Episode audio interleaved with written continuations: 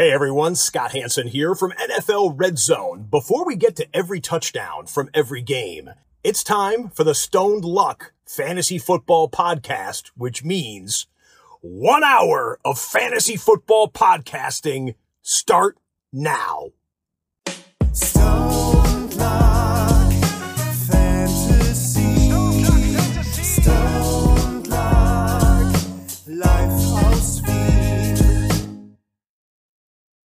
Hallo und herzlich willkommen zum Stone Luck Fantasy Football Podcast Part 331.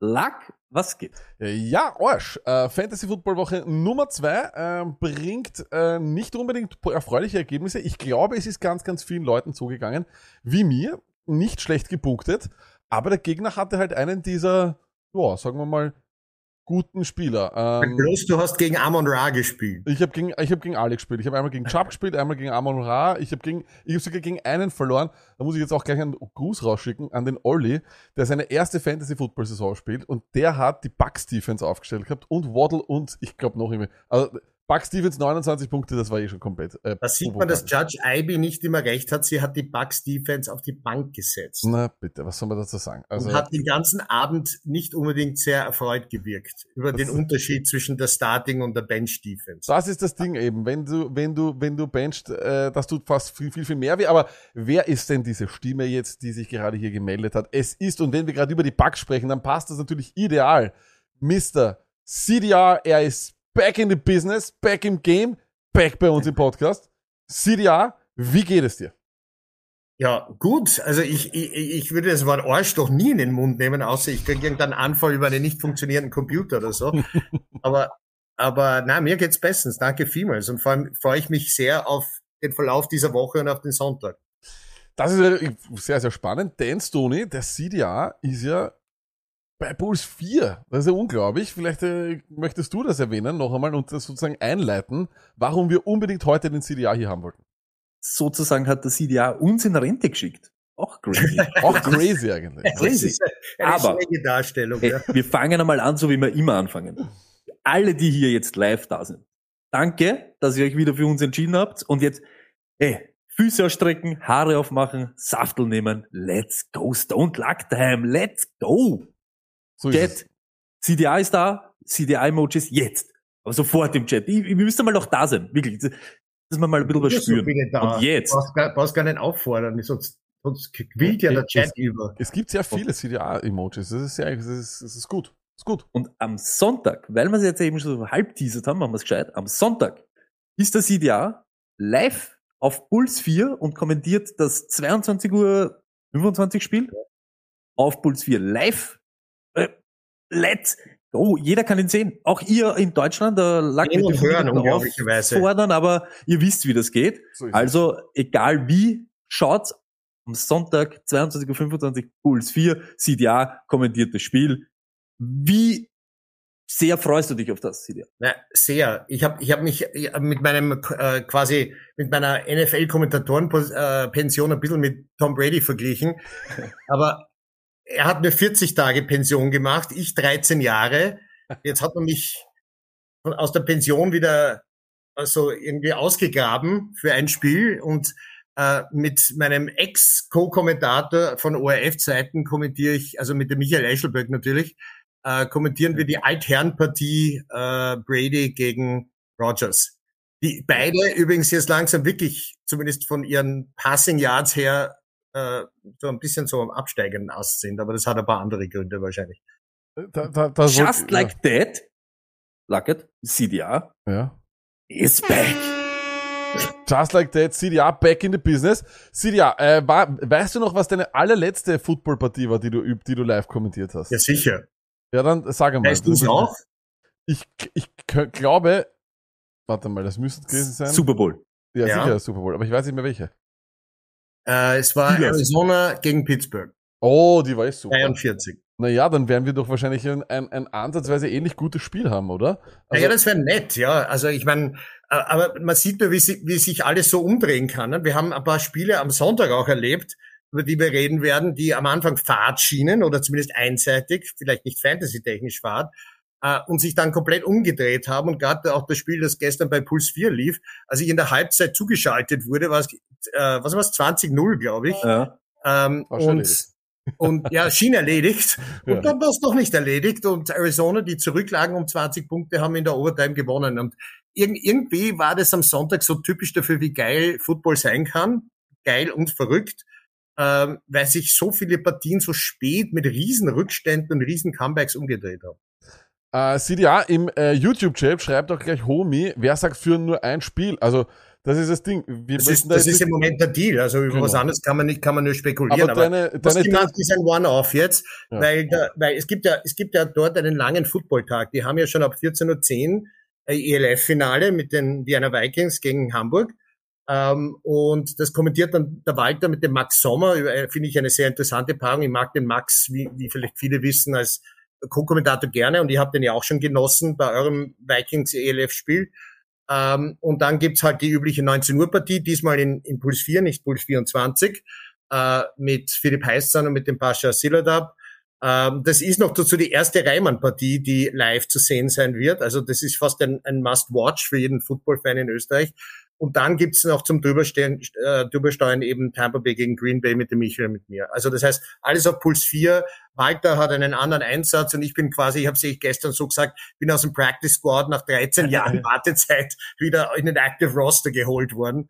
Aber- äh, dadurch, dass der Walter eben was anderes tut. Aber deine DMs sind offen. Also das heißt, wenn irgendwer irgendwo mal Rechte hat an irgendwas und einen Kom Kommentator sucht, deine, deine DMs sind offen, man kann dir schreiben und dir Angebote schicken. Also, da ich nächstes Jahr in Pension sein werde, äh, bin, bin ich theoretisch verfügbar, aber ich fange jetzt nicht an, da Anzeigen hier aufzugeben, weil ich meine, Auf dieser Plattform kannst du es machen.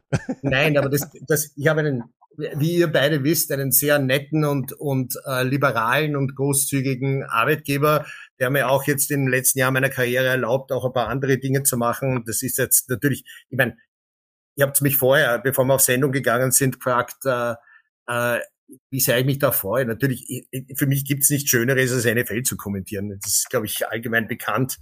Äh, Und schön, dass ich das nach langer Zeit wieder mal darf. Und wenn es nur einmal ist, dann ist es so. Und wenn es dann irgendwann öfter ist, ist auch schön.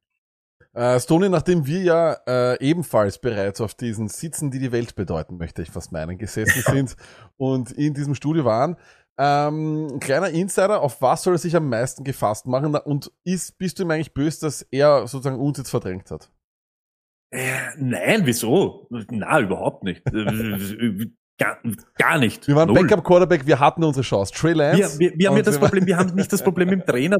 Uns ist von oben. Es wird Der hat sich zumindest nicht verletzt, gleich im zweiten Einsatz. auch richtig. Und äh, apropos Verletzung, aber lag, da sind wir gleich beim Thema. CDA, ich sag dir, die Hausschuhe, Hausschuhe. gefährlich, gefährlich. Wirklich. Okay, die Hausschuhe, die sind gespannt. Spatscheln, rutschig. Hm. Trieb kann's keiner aufbauen damit. Also, beschleunigen eher weniger im Studio. Und Überhaupt. Ich bin ja noch gespannt, was du zum Studio sagst, Ja, ja. CDA. Weil jetzt, wir haben sie jetzt auch vor uns oder im, im Auge, wie das eben ist, ob das, das sehe ich, möchte mal wissen, ob das High-End ist, ob das Ding oder eher klein oder wa- was du dazu sagst. bist du Das Kaffeetrinker? Bist, noch, noch muss ich spekulieren. Ich meine, es hat Ja, ja, na, eben nachher. gestern, Ja. gestern bei der Skype-Zuschaltung hat das einwandfrei ausgesehen und, und äh, ja, schauen wir mal. Also ich, ich, ich will jetzt nicht vorher über irgendwas spekulieren, Nein, eh nicht. Kann, eh, mir im Nachhinein. Ich gemeint, im Nachgang. Nachgang. erzählen wollt. aber CDA, äh, Oh. bist du Kaffeetrinker? Äh, ja, auch. Also jetzt Nimm ich großer- ich, ihr wisst, ich, hab, ich, hab, ich, ich trinke die Dosen des Unternehmens, für das ich arbeite, Das sehr gerne. Also Das ist sehr gut. Aber Äh, wie trinkst du deinen Kaffee, wenn wir schon so beim Thema Ja, sind? äh, Cappuccino. Oh, Aber schwarz, Ding, nur Äh, Cappuccino, Cappuccino. oder Ding, ja, wenn du. eigentlich nur Okay. Cappuccino. das finde ich Ich, gut. das ist ungefähr das Einzige, was Fälschte- ich fälschte in Melange diesem ist das, Gerät ne? überhaupt beherrsche. Äh, Judge Ivy ist die Chefin dieses Geräts und die variiert ein wenig. Ich, ich beherrsche den Cappuccino. Der technischen. Aber ein das ist eh das Schwierigste zu machen, oder? Naja, wenn man weiß, wie die Knöpfe zu drücken sind, dann geht das. Und, und da ich mich sonst mit nichts anderem beschäftigt habe, hat sich mein technisches Wissen über unser Kaffeegerät auf Cappuccino beschränkt. Das Ist der das Cappuccino vollkommen- gefälschter Melange? Bitte, was? Ist das, der, ist das der italienische Melange? Cappuccino? Das ist, glaube ich, so ähnlich, ja. Aber wenn, ich, ich bin raus. Kaffee-Experte. Wenn ihr jetzt anfangt mit mir über Kaffee zu reden, dann werden wir bald am Ende meiner Weisheit sein. Nämlich jetzt. Ähm, aber gut, Cappuccino, das wissen wir jetzt. CDA, bevor wir zu dem NFL-Wochenende kommen, du bist der Mann der Storylines. Was glaubst du, ist so die, oder was ist so das, die, die zentrale Storyline dieses Altherren-Duells? Das wird ja immer sehr, sehr gerne hochgeredet, dieses du Duell der beiden Quarterbacks, wobei die ja nie gegeneinander auf dem Feld stehen. Das muss man auch immer sagen. ja, ja. Aber es Ähm, ist natürlich trotzdem, genau. man, man, man sagt dann immer, ich weiß nicht, Brady hat jetzt seit dem 41. Geburtstag alle drei Spiele gegen den Rogers gewonnen. aber ja, da, da gehört, Also ist das die paar mehr Storyline? Michael Eschelberg hat gestern gesagt, ich, ich sei der Mensch, der, der die NFL nach Österreich geholt hat. Ich meine, das ist ja ein bisschen naiv zu glauben, dass ich das allein gemacht habe. Da, da waren ein paar andere mitgespielt. Ich habe eh einmal beim ersten Mal bei euch erzählt, dass Hans-Peter Trost, der heutige Sportchef, das vehement unterstützt hat und ohne den wäre es nie gegangen. Andere Geschichte. Ähm, aber Brady Rogers, also wenn man jetzt nicht die aktuelle NFL verfolgt, dann glaubt man, das wird jetzt Passing, Shootout, weiß Gott was. Ich glaube, das wird ganz anders werden. Äh, aufgrund der, der ersten zwei Spiele dieser zwei Teams, beide sind eher zu Running-Mannschaften geworden in der Offense. Äh, Fournette auf der einen Seite, das, das Duo Aaron Jones und Dylan auf der anderen Seite und beide haben starke Defenses, vor allem die Bucks. Und ich könnte mir gut vorstellen, dass die Bucks die, oder sagen wir mal die bessere Defense an dem Tag das, das Spiel entscheiden wird. Äh, Rogers, der, der ja bekanntlich äh, einen gewissen nicht so schlechten Receiver verloren hat und dazu noch einen zweiten. Äh, bei, beim, bei den Bucks fallen einige zumindest teilweise aus. Einer fix, der der ist heute gesperrt worden, nämlich Mike Evans. Äh, da gibt es übrigens eine, eine, eine nette Hintergrundgeschichte, die werde ich sicher am Sonntag auch erzählen. Wisst ihr, wer die Sperre ausgesprochen hat? Nicht Ah. Marshawn Lattimore. Nein, nein. Nein, wer die Sperre ausgesprochen hat von der NFL aus. So, nein. Da kann man jetzt eine herrliche Verschwörungstheorie Theorie daraus bauen. John Runyon Senior. 190 Ah, Vater Spiele. vom Left Guard der Packers. Ja, ja, so also ganz kurz. John Runyon Senior war 190 Spiele lang in der NFL als O-Liner. Dann Bei war er.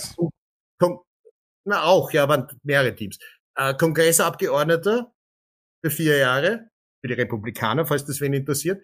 Ähm, und dann ist er seit 2016 zum Vice President äh, of Football Operations bei der NFL ernannt worden. Und in dieser Funktion hat er die Sperre ausgesprochen.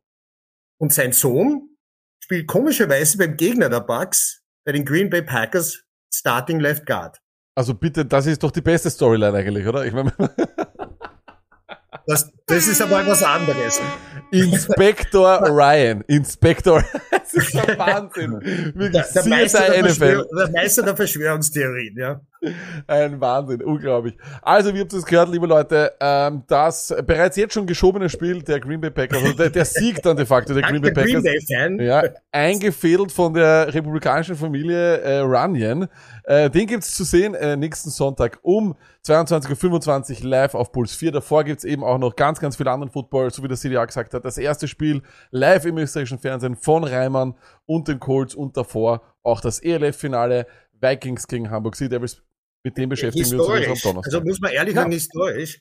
Ich meine, wir beide, wir, wir zu dritt haben ja schon immer wieder darüber geredet, schon, äh, also vor 15, 20 Jahren habe ich gesagt, dass Raiders und Vikings, also mit vielleicht ein, zwei deutschen Mannschaften, die besten Europas sind, ja, noch in einer Amateurära. Jetzt spielen die das erste Mal mit äh, in, in einer Profiliga in, in Europa äh, mit eigenen Franchises. Die Raiders kommen ins Halbfinale, die Vikings ins Finale. Ob sie das gewinnen, muss man jetzt abwarten, sind wahrscheinlich ein bisschen Außenseiter, aber immerhin doch ein Heimvorteil in Klagenfurt. Aber es, ich finde das schon eine Bestätigung dessen, was man schon in, seit, eine, seit fast einem Vierteljahrhundert in Österreich mit Recht behaupten kann, dass in Österreich mit der beste Football in Europa gespielt.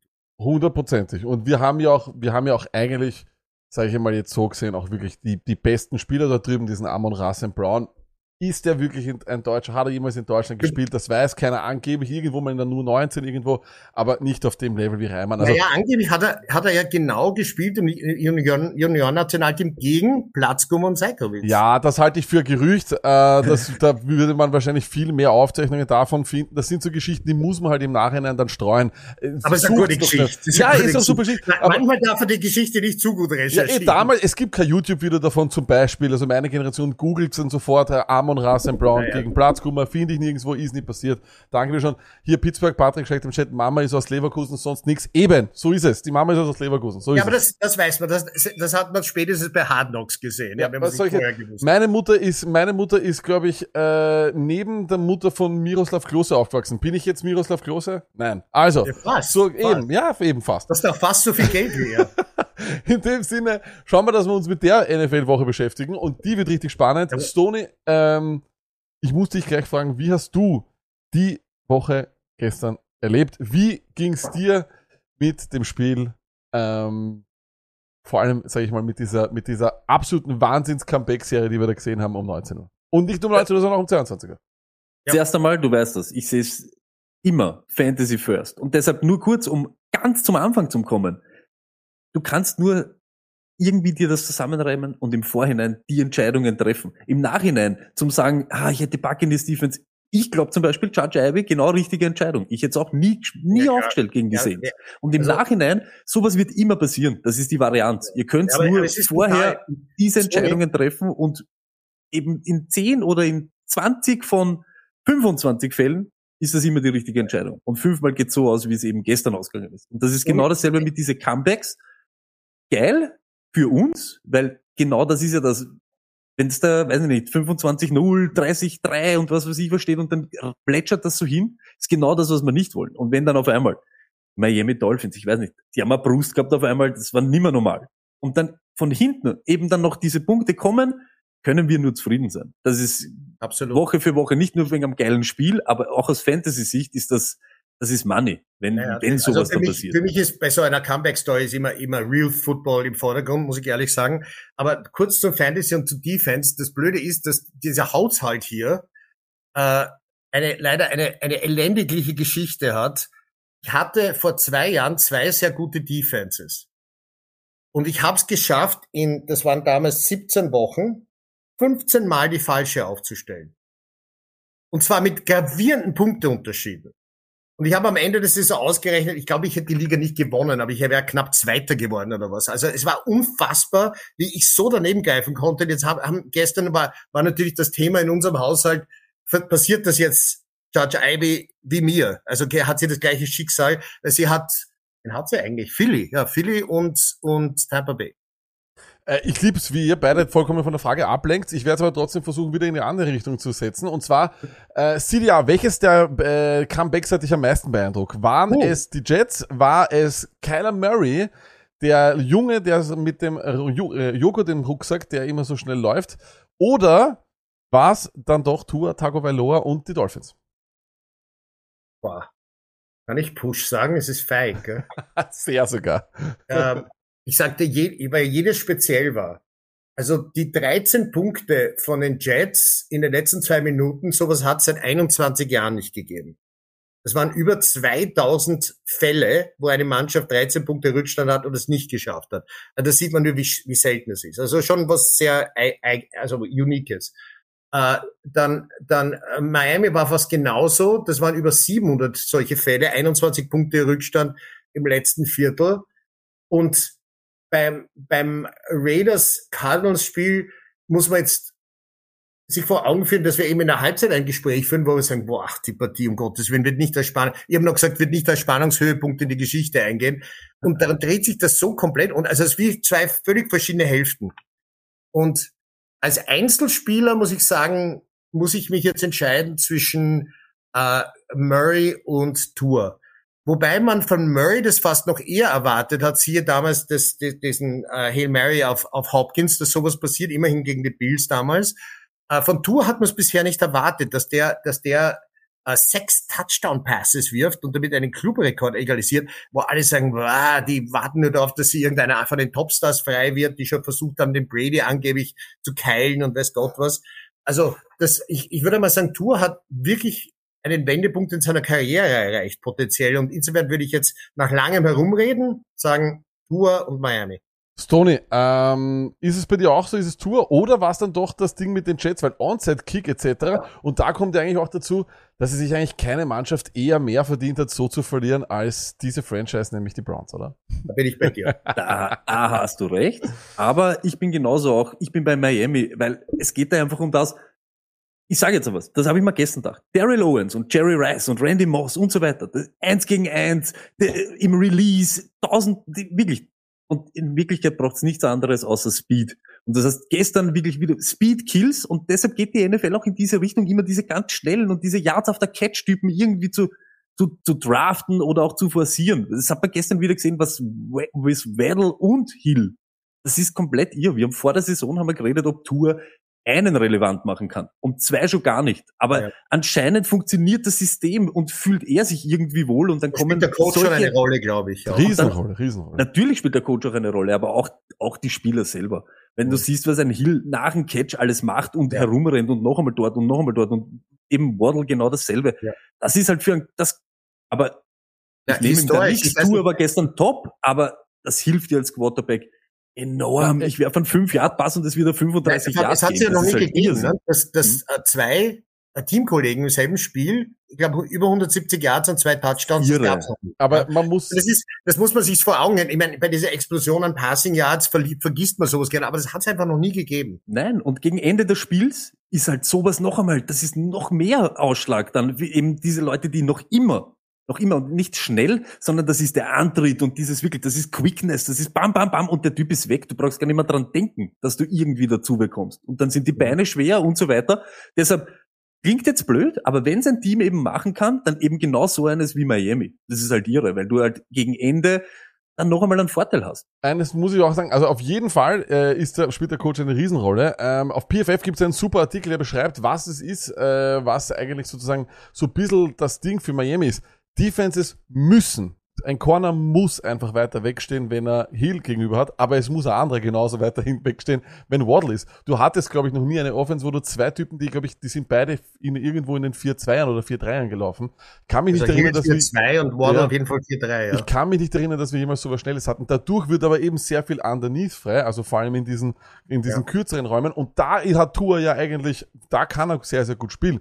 Diese tiefen Bälle, die kommen eigentlich gar nicht so oft, aber wenn sie kommen, dann kommen sie an. Und das, Das hat super funktioniert. Ich mein, wenn- ich jetzt ganz pinkelig sein will, sie kommen ja immer noch einen Touch unterworfen. ja, ja, absolut. Es ist kein, es ist bisher kein Ball, den ich gesehen habe, zumindest, auf dem Hill gekommen in den Lauf, sondern der Hill hat immer warten müssen, sich umgedreht und ist dann halt in die Endzone, auch gestern. Ja, das heißt, wenn das auch noch so wird, dass der Tour es schafft, die Geschwindigkeit vom Hill so zu berechnen, dass er dem in den Lauf spielt, wird das wahrscheinlich noch extremer und noch schwerer zu verteidigen. Aber CDA, glaubst du nicht auch, dass es vielleicht einfach auch, weil das ist jetzt das Ding, ja, natürlich in Miami ist es ein Riesenhype. Ähm, ist das alles nur Hype oder ist das wirklich so gut, das Ganze? Weil man darf auch nicht vergessen. Nächste Woche. Ja, aber man darf nur nicht vergessen, nämlich die Ravens, die liegen ihnen. Die haben sie ja auch äh, letztes Jahr, als sie eigentlich schon ein, sagen wir mal, ziemlich leeres Team waren, haben sie die auch mit ihrem, ich glaube, das war so ein Zero-Cover-Blitz, den sie da gezeigt haben. Also das war sehr, sehr viel Blitz. Das hat dann irgendwie noch einmal den Umschwung gebracht letztes Jahr. Ist das nicht einfach auch nur ein Gegner, der ihnen liegt? Äh, und, Vielleicht. Ja, und, und werden wir jemals aufhören, Tour anzuzweifeln? naja, sagen wir mal so, die Zweifel sind jetzt zumindest für eine Woche ruhig. Nächste Woche kann sie wieder losgehen, weil da spielen sie gegen Buffalo. Also, Ja. äh, ich meine, nächste Woche gibt's genug interessante Partien zum Anschauen, muss man ehrlich sagen. Und das ist eine davon. Weil wenn jemand in der, in der äh, AFC East Buffalo gefährden kann, ist es wahrscheinlich am ehesten Miami. Ja? Und äh, ja, ich weiß nicht, ob Tredavious White, White wieder voll fit ist oder überhaupt spielt, äh, aber den werden sie brauchen gegen die zwei schnellen ähm, Wide Receiver. Stony, dann kommen wir aber auch gleich weiter und zwar äh, noch kurz auch zum äh, Jets-Browns-Spiel. Hast du gelesen, dass eigentlich die Browns hätten gewinnen können, wenn Chubb das, den Touchdown nicht macht, sondern einfach die Uhr ausläuft? Ähm, gut, e egal was, Footballspieler macht, macht Footballspieler, hat an seine Fantasy-Owner gedacht. Oder C, das Statistikdepartment oder irgendwer von oben hat versagt und hat ihm das nicht gesagt und dem Coach auch nicht. Dieses Sagen immer, hey, ihr spielt so lange Football, ein bisschen, ihr müsst schon noch ein bisschen ein Gespür haben. Ja, aber er hat das schon mal das, gemacht, das Tony. finde ich nämlich Er immer, hat es das schon ich, gemacht, dass er, dass er, Er hat sich schon mal, kannst du dich erinnern, der ist out of bounds gegangen. nein, nein, er ist schon einmal, hat er sich schon einmal hin, also hingelegt in Inbounds. Also er weiß es ja im Grunde. Aus So. Fantasy sich zuckig aus, wenn sich der hinlegt. Alles richtig macht, Job. Da hat, hoffentlich lag. Ich bin so, ich bin so romantisch. Er hat an uns Fantasy Owner around the world gedacht. Aber in wirklich, in Wirklichkeit bist du ein Footballspieler. Also, also ihr müsst ein Gespür haben für, wo ist die Glock, wo ist der Ball, was passiert. Dass noch immer Leute gibt, die nicht wissen, wie die Overtime, was unentschieden und das hört man ja jedes Jahr. Ja. Das finde ich, das ist ein Wahnsinn. Ihr Das- kriegt nein, das Millionen für das. Ja. Seid die kriegen nicht doppelt 3,50 Euro als Nebenjob, sondern die verdienen ein bisschen mehr. Ja, eben, genau. Und das ist, also Part of the ist game ist lächerlich. Regeln kennen. Und auch wenn, auch wenn es vielleicht er nicht weiß, es muss schon irgendeinen geben, der die Leute dann vielleicht noch einmal darauf hinweist, in der Hitze des Gefechts, hey Burschen, ihr wisst eh. Aber Fantasy-mäßig? Quarterback, Head Coach, Ja, also die- gibt's ja einige. Aber das ist eben das Ding, ja, muss man nicht heute eigentlich Kevin Stefanski irgendwie sagen, so, hör mal, ähm, Er hat's du zugegeben. Das sagen. Achso, okay, er hat hat er jetzt er hat's, er hat's ja nachher zugegeben. Er hat gesagt, ja, das liegt an ihm, er hätte sagen müssen. Aber mein, mein Gedanke war gleich wie bei Stoney, ein hochbezahlter Profi muss das wissen. Ja? Mhm. Und eigentlich solltest du den gar nicht erinnern müssen. Du musst sa- sagen, unter zwei Minuten, die haben keine Timeouts mehr, ein First Down ist Ende des Spiels. Ja, Aber das, das heißt, das ist auch mit dem Grund, wo mich jetzt die Jets nicht als Hauptcomeback, obwohl es eigentlich unglaublich ist, 13 Punkte in zwei Minuten. und ja, vor allem Time- als Jets, das ist Aber- auch das Ding. Ne? Also ja, das, auch das noch. Ja, auch das noch. Äh, Und übrigens, der letzte Fall vor 21 Jahren hat auch Cleveland betroffen. Die haben damals auch verloren. Äh, Ich weiß aber nicht mehr, mehr gegen wen. Same old, same old, ne? Same old, same old für beide Teams wahrscheinlich irgendwie. Aber da, da, da, da muss man eben dazu sagen, Cleveland hat halt wesentlich beigetragen dazu, dass dieses Comeback möglich wurde.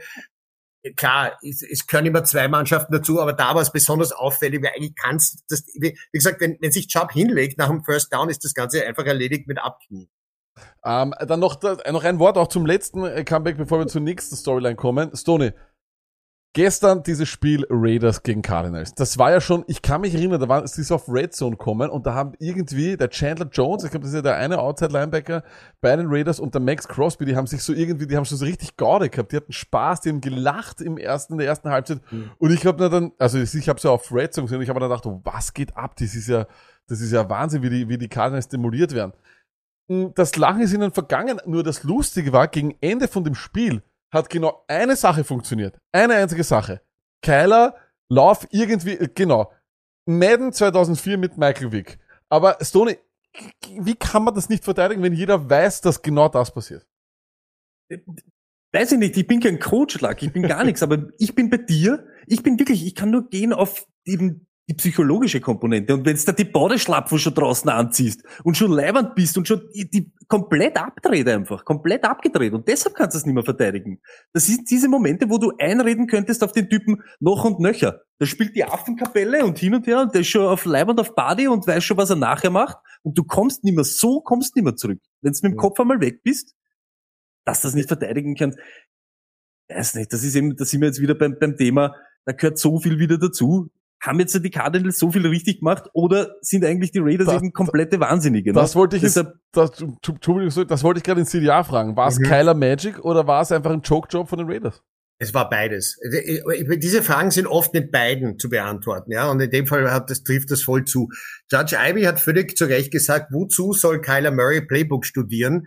Das ist eh nicht so einfallsreich. Der macht einfach sein Ding und ist, ist unberechenbar und ist nicht zu stoppen. Aber klar, klar ist es ein Joke-Job. Wenn der ärgste Joke, wenn du eine Reihenfolge des Joke-Jobs nimmst, ist es, äh, ist Nummer eins noch immer Cleveland, ja. Aber Nummer zwei waren die Raiders und Nummer drei war, war halt dann Baltimore. Äh, Baltimore hat immerhin relativ viele Punkte erzielt und eigentlich sogar noch im vierten Funk, äh, Viertel, glaube ich, noch einmal gescored.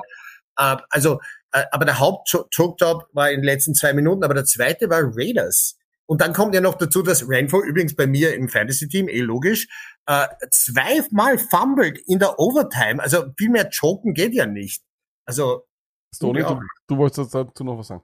nein, ich, ich bin, bin da genau, da, dann kommen diese Turnovers an. Das ist ja dann wirklich, da bist du einfach komplett schon nicht mehr dabei und nicht Ja. mehr dort, wo du mit dem Kopf sein solltest. Und das ist halt, das ist billig. Das ist wirklich billig. Weil, noch einmal, ja, so wie es das Idea gesagt hat, Keiler ist Keiler. Aber ganz ehrlich, das, das musst du, das musst du einfach fertig spielen und fertig. Das Ja. kann nicht, das kann nicht so werden. Außer, wenn du eben irgendwo bist. Und das ist lächerlich. Aber Das ist lächerlich. Ja, und das sieht man nur, die, die Coaches, die gestern das noch umgedreht haben, und da hebe ich jetzt vor allem eben äh, McDaniel raus, weil er auch neu ist. Ähm, wenn man so ein bisschen mitgekriegt hat, was der am Abend vorher gesagt hat, dass er gesagt hat, er wünscht der Mannschaft, dass sie mit einem Rückstand, mit Adversity konfrontiert ist, weil er sehen will, wie sie reagieren. Und hat dann in der Halbzeitpause das Gefühl gehabt, ui, die sind irgendwie beaten down, das ist nicht gut. Und hat es geschafft, sie wieder aufzubauen und einfach, und das, das, das entscheidende Play, wo, wo die, die Wende eingeleitet wurde, das kann ich ja hier sagen, hat sich Fuck It Play genannt. Das war so, wurscht, alles geht schief. Jetzt, jetzt, jetzt gibt's ein Play und offenbar hat das allen getaugt, dass sie es auch Fuck It Play genannt haben. Und genau das haben sie dann zum Einsatz gebracht. Und da, nachdem das dann auch noch aufgegangen ist, ich weiß nicht, welcher von den langen Touchdown Passes dann war. Ähm, und ich glaube, da, da ist so ein bisschen der Coach mit einer, einer, äh, weißt du, mit People Management, ja, und Mhm. das im Verständnis für die Spieler, wie, wie hole ich die aus diesem Loch in der Halbzeit wieder raus? Und das hat offenbar, ein Kingsbury weiß ich nicht, hat er vielleicht geschafft. Schön ist auf jeden Fall. Ja. Schöne. Und, und ich meine, ich glaube auch, dass der Sali das im Grunde kann, ja. Obwohl letztes Jahr hat man nicht so das Gefühl gehabt, dass die Jets da wirklich. Aber sie haben Aber, aber Vorsicht, CDA, he's keeping receipts. Vorsicht, he's keeping receipts. Er hat Ja, gesagt, ja, er ja, also ja. nichts, nichts Falsches ob sagen. er weil uns jetzt, ob er uns jetzt hört, hat so Man- meine leisen Zweifel. Man weiß es nicht. Aber auf jeden Fall äh, ist die Frage natürlich bei Cardinals gegen Raiders, ob es da wirklich überhaupt irgendeinen Sieger gibt, weil beide Teams in der Lage, glaube ich, nicht das erreichen werden, was sie sich vorgenommen haben. Bei den Raiders könnte man meinen, die Saison vielleicht schon vorbei. Wir wissen es, du startest 0-2 und du hast meistens nichts mehr mit dem Super Bowl oder mit den Playoffs zu tun. Was absurd ist bei 17 Spielen. ne? Das ist richtig und sie haben auch wieder gestern die Statistik gezeigt, sogar nachdem sie es schon wieder erhöht haben, das Playoffs-Feld, trotzdem seit 2020 von 18 Teams, die 0 und 2 gegangen sind, Ja. kein Team ist so, äh, irgendwie in die Playoffs gekommen. Von dem her, ja, wir werden sehen, ob es vielleicht die Raiders zum ersten Mal schaffen. Ein Team, das letztes Jahr im Super Bowl war, das waren die Bengals. Ich habe vom Super Bowl gesagt, ich finde, dass die Bengals kein sehr gutes Football-Team sind. Und sie haben mich Gott sei Dank gestern wieder bestätigt. Stoney, Joey Brr, wie alle sagen, äh, großer Hype nach dem Super Bowl, egal was er anhatte, alle haben gesagt Wahnsinn. Die Geschichten, die er uns erzählt hat, was er auf der Seitenlinie vor allem Kicker McPherson nicht alles gemacht hat, auch super sympathisches Team. Aber Stoney, Kacke am Dampfen, Saison vorbei, woran liegt's? Woran wieder lag, weißt du, das ist wieder zu viel Real Football. Sag Was man sieht dann ist, es fehlen diese ganzen, es fehlen die ganzen Kracher, die ganzen Big Plays, die weiten, eben diese weiten Touchdowns, die Miami eben macht, diese, diese magischen Momente, das haben sie zurzeit halt nicht. Und dann steckst du halt eben hinten, hinten drin und sie bewegen auch den Ball nicht gut. Ob das jetzt ist, weil die O-Line schon wieder, was ist da schon wieder? Da haben sie investiert, Wahnsinn. investiert, investiert. Meiner Meinung nach hat sie dich, sich um nichts verbessert. Ich glaube, der liegt ja noch immer. Das ist schlecht aber. Schwör. Das ist ja irre, oder? Die- die- Diese Sex, die die die ganze Zeit kassieren, ist Wahnsinn. Und dann ist eben das, wenn es dann eben hinten, hinten drin steckst und eben schon weißt, dass nicht so geschmiert rennt wie, wie das letzte Jahr, wird's halt schwierig. Und da fehlen halt dann genau diese Momente, wo es halt eben magisch geworden ist. Und ich glaube fast, sie müssen halt auch ein bisschen weggehen von diesen, er, er muss alleine gewinnen, er muss die Spiele gewinnen, er muss das machen, er mu- du musst halt auch ein bisschen gescheiter werden. Wenn du schon weißt, dass die O-Line eigentlich ja, Schweizer Kas ist, ja, dann musst du halt irgendwas überlegen, musst halt schneller den Ball Ja, weg, das- mehr, mehr letztes Jahr haben diese sie es Richtung geschafft. Immer zu warten, dass dann irgendwann einmal der, der Ball auf Chase geht, äh, ist, das ist kein Mittel, das ist kein, das ist kein Weg, das ist nicht der Weg, der, den die Bengals da, da einschlagen sollten. Aber sieht ja, ich fand gestern war ein super Moment, äh, wo Lyle Collins ist es ja, ne, ehemaliger Cowboy, Ja. ähm, ein Fall Start kassiert hat, weil drü gegenüber von ihm dieser Mika Parsons, das war ein Ja, gut, ja, das Also das ist einfach ein psychologisch noch unglaublicher Spieler. Ich verstehe Ja, auch nicht, Wahnsinn. wie er mit dieser Statur so spielen kann. Also es ist, Ja. also wir haben ja Na. einen Spieler mit der Statur auf der Position noch nicht gesehen. Da, aber da hat man gesehen, was alles, ich meine, ist es die Cowboys wieder, der ist aber die, die Cowboys also- Defense, möchte ich nur sagen, war im ersten Ja. Spiel schon so gut gegen, gegen Ja, Tom genau. Brady, war jetzt wieder Ja, gut. Haben nicht eigentlich auch die Bengals einfach saumäßig viel Pech, dass sie gegen eine super Steelers Defense und gegen eine super Cowboys Defense gespielt haben. Ja, das, also das spielt alles mit, sehe ich auch so. Also das ist schon ein Faktor. Das darf man nicht, nach zwei Spielen alles verurteilen, ist auch ein bisschen, bei einem Super Bowl Team, äh, auch ein bisschen gefährlich. Äh, völlig richtig, Cowboys Defense super, vor allem der, für mich jetzt schon, hätte man schon letztes Jahr wählen können, äh, der designierte Defensive Player of the Year, ja, weil der, der mit seinem Around Skillset unglaublich. Also das hat es vielleicht wirklich noch nie gegeben in der NFL. Ähm, und äh, aber was, was das Tony gesagt hat, ist einmal richtig. O-Line. O-Line ist bisher schlechter als letztes Jahr.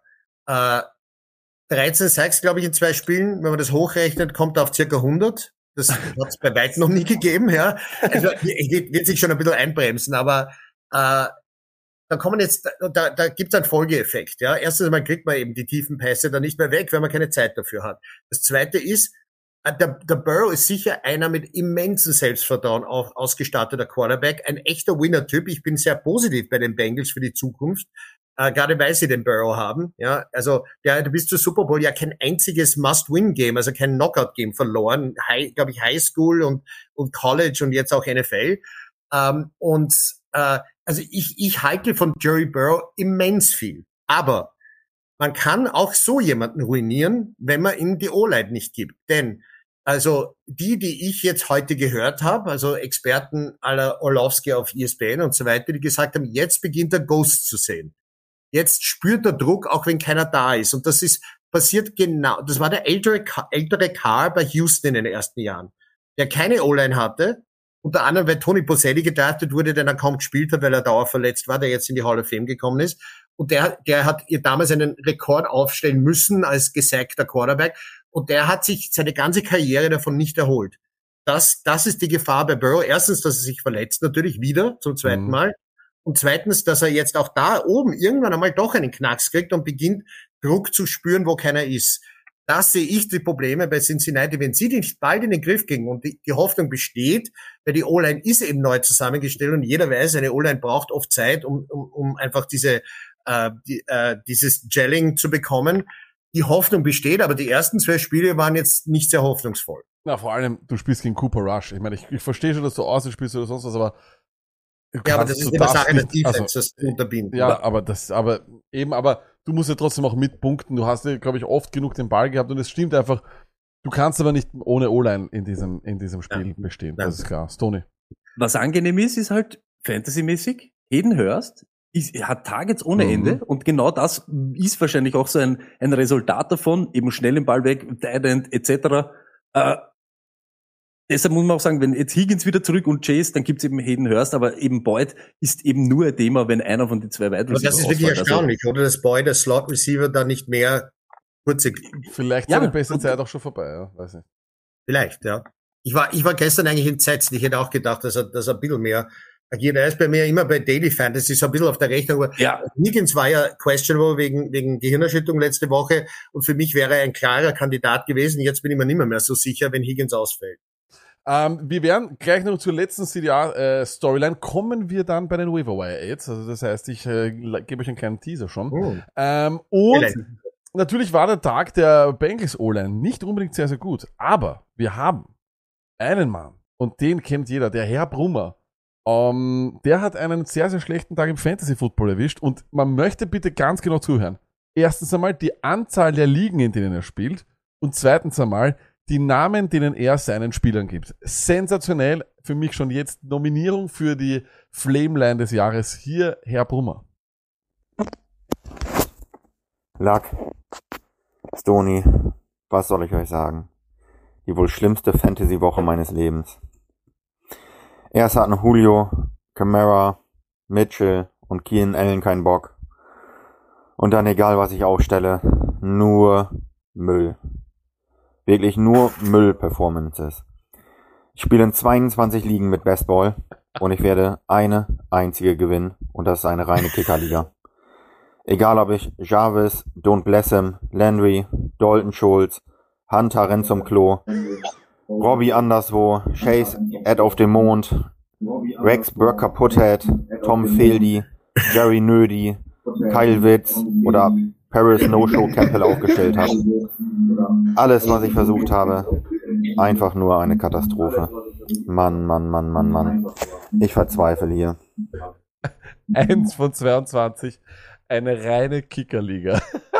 Das ist ja unfassbar. Also ich, ich habe gejammert über Trey Lance und Mitchell und ich weiß nicht, wer sich bei mir noch alle verletzt hat, aber das, da kann ich nicht mithalten. Sorry. Ja, das, damit glaube ich kann keiner mithalten. In dem Sinne, Herr Brummer, ähm, ja, unser, unser Pilot geht raus. Tony 1 von 22. Not great.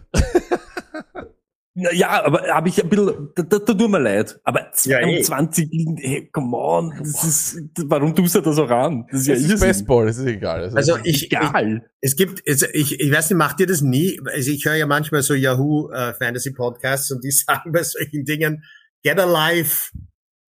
Sorry. ja, das muss man wahrscheinlich machen. Also So. ich mag Fantasy Football sehr, aber mir reichen zwei Ligen. Also Apropos zwei Ligen, wir schauen rein in die Tops und Flops der Woche. Let's go. Back to reality. Let's talk fantasy. So, und zwar die Tops und Flops der Woche. Äh, was haben wir bei den Quarterbacks? Ja, wir beginnen einmal dort ganz, ganz oben und das war wirklich, ja, das muss man sagen, das war wirklich teilweise traumhaft. Wer auch immer Lamar Jackson hatte, der hat sich gefreut. Tua Tagovailoa, glaube ich, hat niemand aufgestellt. Oder CDA, glaubst du ganz ehrlich, jemand hat in einer normalen Liga CDA gegen die, äh, gegen dieses Team aufgestellt? Niemand, Na, oder? sicher nicht. Aber ich habe hab ja vorher schon erzählt, die ersten, wer hätte die ersten drei in der Pass, ja, Passing Yard Statistik nach zwei Wochen erraten? Tour for Wentz und Flacco. Das, das ist unglaublich. Ja, der, also, das MVP-Race is on. Äh, Stoney, Ja, absolut. das muss man halt auch sagen. Ähm, Lamar Jackson, es ist halt doch so, es ist im Endeffekt scheißegal. Ähm, wir sagen es immer wieder, du brauchst unbedingt ähm, einen Running Quarterback und man sieht es halt wieder bei ihm einfach, er war wahrscheinlich jeden Pick wert. Er ist ein Traum und er hat einfach diesen Floor, den halt wenige haben. Ja? Äh, und ich rede jetzt hier nicht von einem Floor, sondern er kann halt einfach mal 119 Rushing Yards raushauen. Das ist halt einfach ein Wahnsinn. 79, also ganz ehrlich, 79 Yards Touchdown von deinem Quarterback ist wirklich, da gehe ich steil direkt durch durchs Fenster. Ist komplett irre. Das möchte Und ich sehen. Na, da, also CDA, das wird ein Wahnsinn. Also da, sowas ist, aber wir haben es immer gesagt, Lamar ist halt nicht, es ist nicht ein guter Running Quarterback oder er ist der Running Quarterback. Und da gibt's vielleicht, ich sag's ganz ehrlich, Hurts hat die Chance, dieses Jahr ihm richtig Feuer unterm Arsch zu machen, aber ich habe das immer gesagt, hey, werd's nicht nervös wegen Lamar eben. Er macht, dein Fantasy Money ist nicht das, dass er 500 Touchdowns wirft, sondern dass er Aber er eben genau das. Viele Du drehst um, du drehst Ja. um, Red Zone Ding und siehst quer durch übers Feld rennen hin. Das ist komplett irr. Und Erinnert damit euch- bist du immer dabei. Sony, erinnert euch, er hat, er hat ja in seiner MVP ja so eine irre ähm, Touchdown-Percentage gehabt. Ja, Mhm. da hat er nicht so viel gepasst, aber ich weiß nicht, was das war, neun Prozent oder irgend sowas. Das war also absoluter Rekord. Also und das macht er jetzt heuer wieder. Er passt ja, Ja. nicht so oft, aber es, es landet oft in der Endzone. Ja. Und d- anscheinend Marcus Brown ist weg und äh, Bateman Brown ist da. Also das Hätte funktioniert ich ja genauso. nicht gedacht in dem Spiel. Ja. Funktioniert ja genauso. Also das ist auch irre. Das sind halt auch Xavier immer so. Howard, Hm, Ja, da bist ist du halt dann schon dabei. Ähm, eines, was ich ihm auch nur zeigen wollte noch, ist, Kyler Murray ist auch ganz interessant, weil durch das, dass er so viele Sex genommen hat, auch, hat er genau heiße 28 Rushing Yards gemacht. Also das glaub, hört sich auch im. Nachhinein fies an, wenn man ja gehört hat, dass er bei dem einen äh, Touchdown, den er dann gemacht hat, knapp 80 Yards gelaufen ist. Also von dem ja, her, das aber war, halt schwer. das war, das war halt, halt, halt wirklich fies. Und, und die, Ja- und die, die Yards halt bei der Two-Point-Conversion sind eh nur wenige, aber die zählen auch nicht, wenn er so hin und her rennt. Ja. Eben. Äh, ist es nicht aber auch eben das Schöne, jetzt wo wir wissen, dass Kyler Murray scheinbar auch, ich meine, in der ersten Woche war er sehr, sehr schlecht eigentlich. Ähm, wie entwickelt sich äh, die Cardinals Offense? Tony, glaubst du, das ist, glaubst du, denen fehlt die Andre Hopkins? Äh, muss man sich Sorgen machen? Weil jede Woche wird es das nicht spielen. Ich glaube, es wird eher jede Woche so wie gegen die Chiefs sein und eben erste Halbzeit Vegas.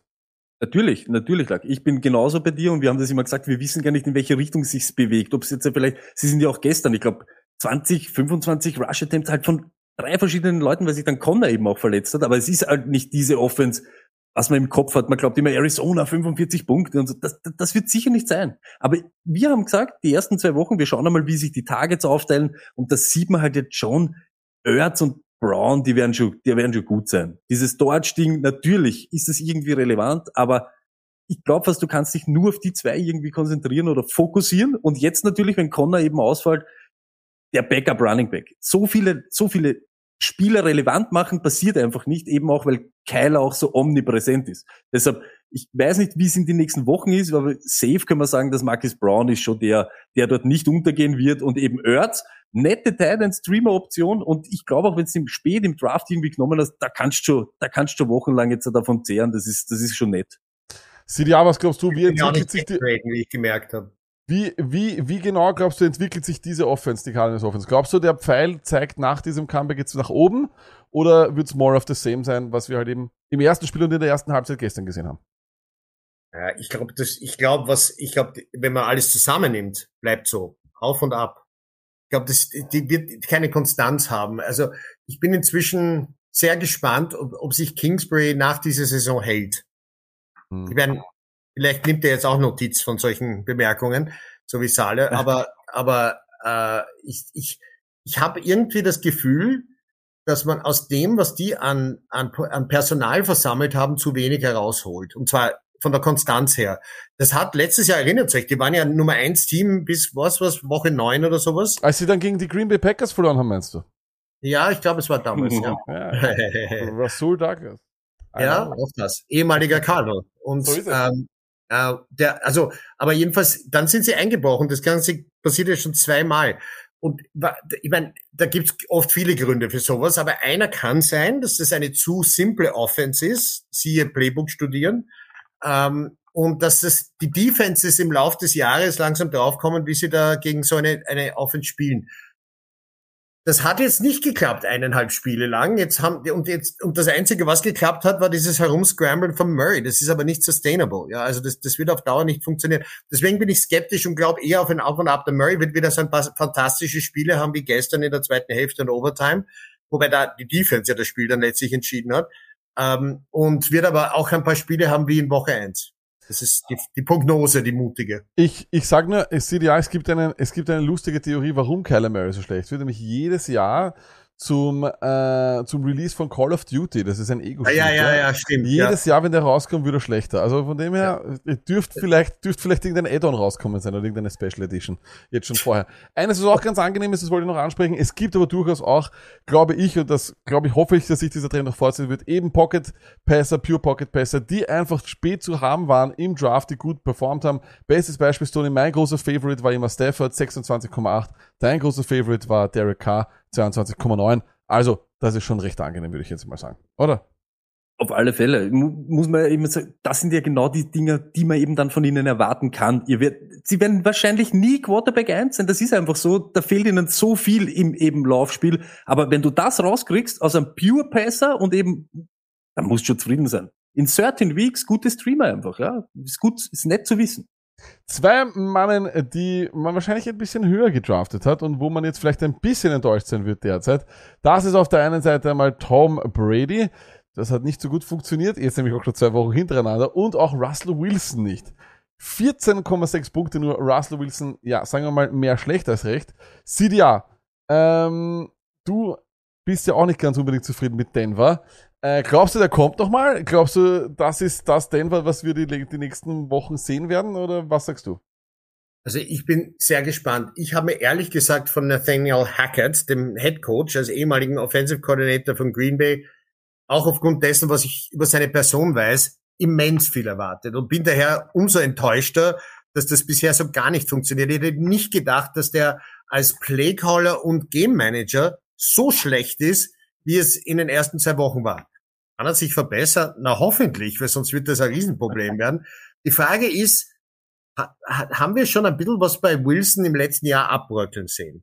Das ist jetzt die Frage, die man auch äh, äh, in, äh, ich meine, dort hat er gehabt äh, Metcalf und Lockett und wenig sonst zum Anspielen. Da hat er jetzt in Wahrheit auch schon ein ausgedünntes Personal, weil äh, Tim Patrick da, glaube ich, gut zu ihm gepasst hätte, schon vor der Saison weg. Judy zumindest jetzt einmal vorläufig verletzt, das dürfte aber nicht Ärger sein. Sutton hat man gesehen, kann funktionieren, war gestern ja dann auch der Fall. Ähm, ich, ich hätte ursprünglich gedacht, Albert O wird dort aufgeigen. Das, er hat gestern genau null Punkte gemacht. Also ich, äh, nach der Zukunft, also wenn die das nicht hinkriegen, wird das ein bisschen bitter werden. Die sind gestern schon im ersten Heimspiel ausgebuht worden. Ähm, mein, das ist ein bisschen ungeduldig vielleicht, aber auf der anderen Seite hat man sich halt viel erwartet. Der Typ hat einen Riesenvertrag bekommen und spielt aber nicht so. Und, und man hat ihm nicht zugetraut, dass er Fourth and Five verwertet im ersten Spiel, sondern hat stattdessen ein 64 Yard Field Goal versucht. Also ich meine, ich, ich hoffe sehr, weil ich einfach, der Hackett ist so ein Typ, wie ich mir einen modernen Coach vorstelle, der auf seine Spiele eingeht und äh, sich an einer jüngeren Generation gut orientieren kann. Also eigentlich wünsche ich dem Erfolg. Ich habe auch eigentlich einen Wilson immer ganz gern gehabt. Also ich hoffe ja, bin aber skeptisch. Um deine Frage so ein bisschen feige wieder zu Heute bin ich feig, gell? Äh, Macht aber nichts. Stoney, ähm, Wilson haben sicher Leute gedraftet, äh, Brady genauso. Lässt du beide nächste Woche sitzen? Auf alle Fälle. Ich sage auch, Russell Wilson hat auch, das klingt jetzt deppert, aber auch profitiert von einer schlechten O-Line.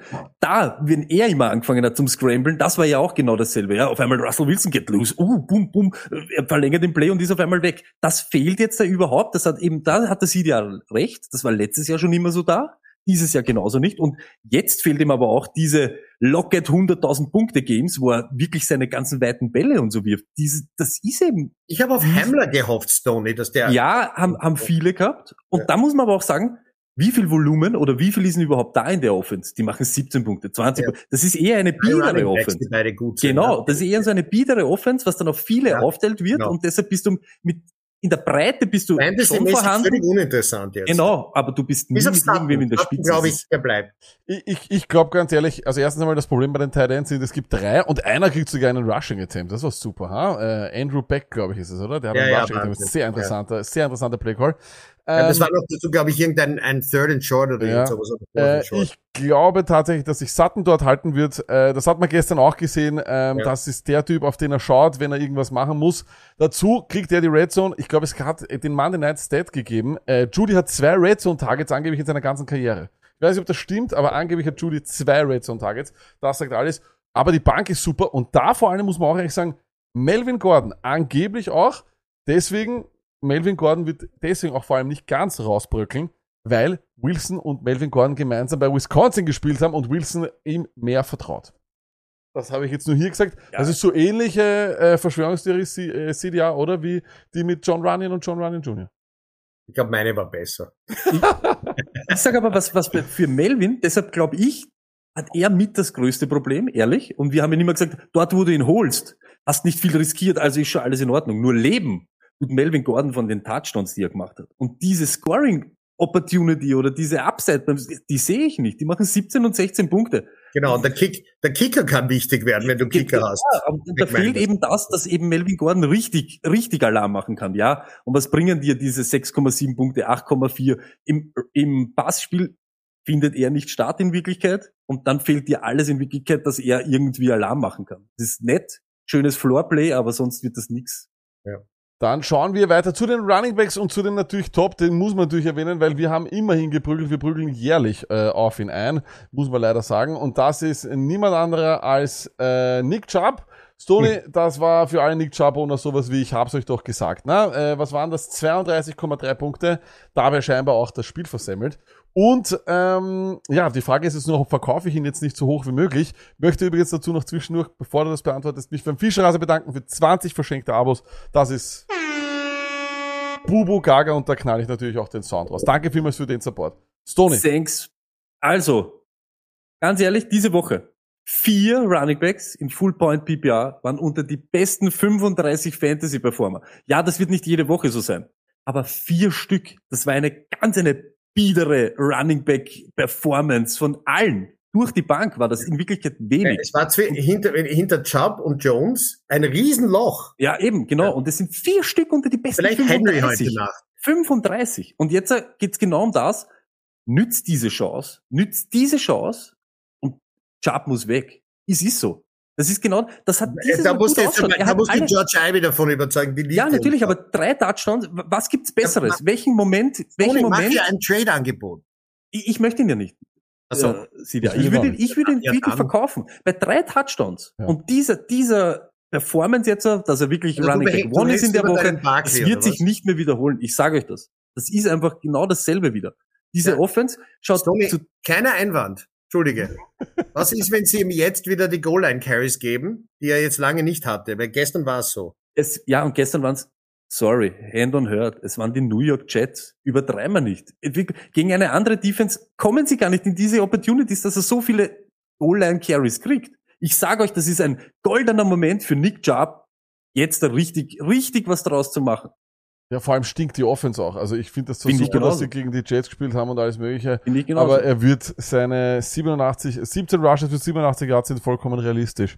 Das sind aber normalerweise 8 Punkte. Drei Genau, Receptions ist für ihn wahrscheinlich schon ein Career High. Verkauft sind so schnell wie möglich, so gut es geht. Oder sieht ja, ich meine, die Offense ist doch auch nichts, was irgendwie. Das wird Nein, nächste Woche wieder Hand sein und Also das wird nicht Highscoring sein. Offense ist, Offense ist schrecklich. Aber, aber, aber, ja, wenn überhaupt einer interessant ist, ist es trotzdem noch Chubb. Und ich meine, ihr wisst, dass in unserer Auction Draft Liga Chubb relativ günstig losgegangen ist. Also insofern war er vermutlich gut eingesetztes Geld. Bisher die ersten zwei Wochen deuten darauf hin. Deswegen muss man, wenn man so quasi als RB2 hat, ja nicht unbedingt hergegeben. Als Ja, RB1 ich- das ist, Problem. ist, nein, ist keine Pflicht, aber es geht genau um das. Im Ja. Passspiel wissen wir alle eher nicht. Ja. So wie der Lack sagt, Leider. hat 17 oder 18 Attempts für was? 87? Ja.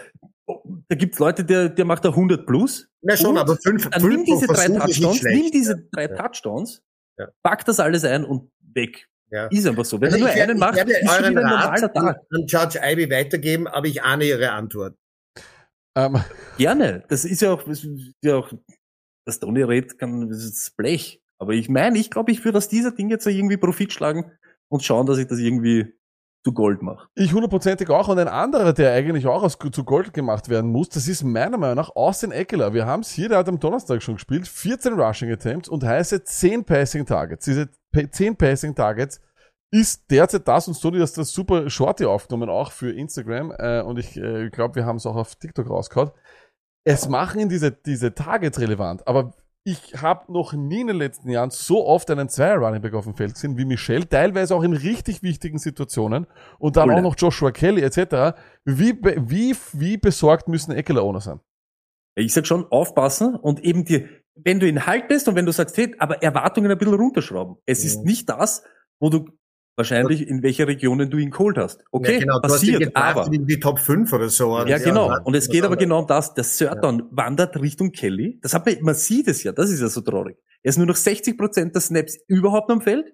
Und dann kommt Sony Michel aus dem Nichts von drei Teams geben den weiter und auf einmal steht der Ja, aber der Goal-Line. spielt immer solid, das verstehe ich. Ja, verstehe nein, das. ich, Ja, ich, das ja. ist, Ehrlich, das die ist kein Rams Bash, aber es geht einfach um das. jetzt. Ich bin Austin Eckler und auf einmal kommt Sony Michel und der steht bei der, da muss ich als so, Der als hat zwei- Eckler der Owner hat zwei einfach sagen, Bowls mehr gewonnen, glaube ich, als Eckler, wenn nicht sogar drei. aber Also- sieh dir an, mir geht's um Fantasy, was Ja, der ich gewonnen weiß, hat, ich ist, der kommt und nimmt mir dann die Goal-Line weg. Als Eckler Owner denke ich mal, am Surton nicht da, was normalerweise diese Passing, ich sage jetzt einfach Passing Downs sind, wenn es ein bisschen weiter ist, und die Goal-Line nicht, da fehlt mir eben genau wieder die Spitze. Dann nehme ich genau diese elf Targets, die es wahrscheinlich auch wieder nicht jede Woche spielen wird. Wir haben noch immer Keenan Allen nicht da und so weiter. Da hat er genauso profitiert von diesem Ding. Ich wäre da schon auch ein vorsichtig. Das schaut alles gut aus, ist aber in Wirklichkeit nicht. Genauso wie bei CH. Das ist 14, 14 Carries insgesamt von den Kansas City Chiefs. Das ist ja kein Volumen.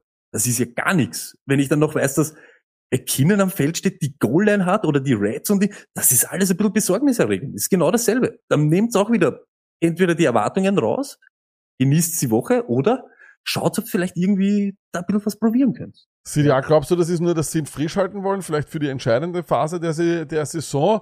Oder ist es so ein Bonehead, wie es einfach die ganze Offense dort ist? Weil, nicht böse, weil die Chargers Offense ist einfach teilweise wirkt nicht sehr intelligent. Wie man das Spiel in Kansas City verloren hat, weiß niemand. Ich habe die erste Halbzeit, ich habe gedacht, ist mir erst im Nachhinein angeschaut, ich habe gedacht, wie haben die das verloren? Das ist unmöglich. Ja, Wahnsinn. Also ich hatte eigentlich die ganze Zeit das Gefühl, die bessere Mannschaft kommt aus Los Angeles dort. Aber am Schluss hat die verloren. Und äh, also ich glaube, du stellst die Frage so, dass ich zu allem Ja sagen kann. Ich glaube, es ist eine Mischung von allem. naja, das ist ja okay. Du, du, hast, du hast quasi hineingelegt gute Punkte und ich stimme allen zu. Ich glaube, es ist nur eine Mischung davon. Da, da, das eine ist, ich glaube, sie wollen ihn frisch halten. Ich, er hat das in seinem eigenen Podcast ja schon angedeutet, dass er nicht mehr so viel, also nicht so viele Snaps und, und, und äh, Touches bekommen wird. Aber irgendwie hat man das nicht so ernst genommen. Offenbar war es ernst gemeint. Er bekommt weniger Snaps und Touches. Ja. Ich glaube, dass er gegen Ende der Saison durchaus fitter sein wird und das wird vielleicht dann auch irgendwann helfen, nämlich im Real Football zumindest. Aber bis dahin hast du als, als Fantasy-Owner schon deine, die Playoff-Chance verloren. Ja? Also ich bin total beim Stoney Erwartungen runter oder traden, wenn es geht. Ähm, also das, das wäre auch, da, da wäre ich voll beim Stoney.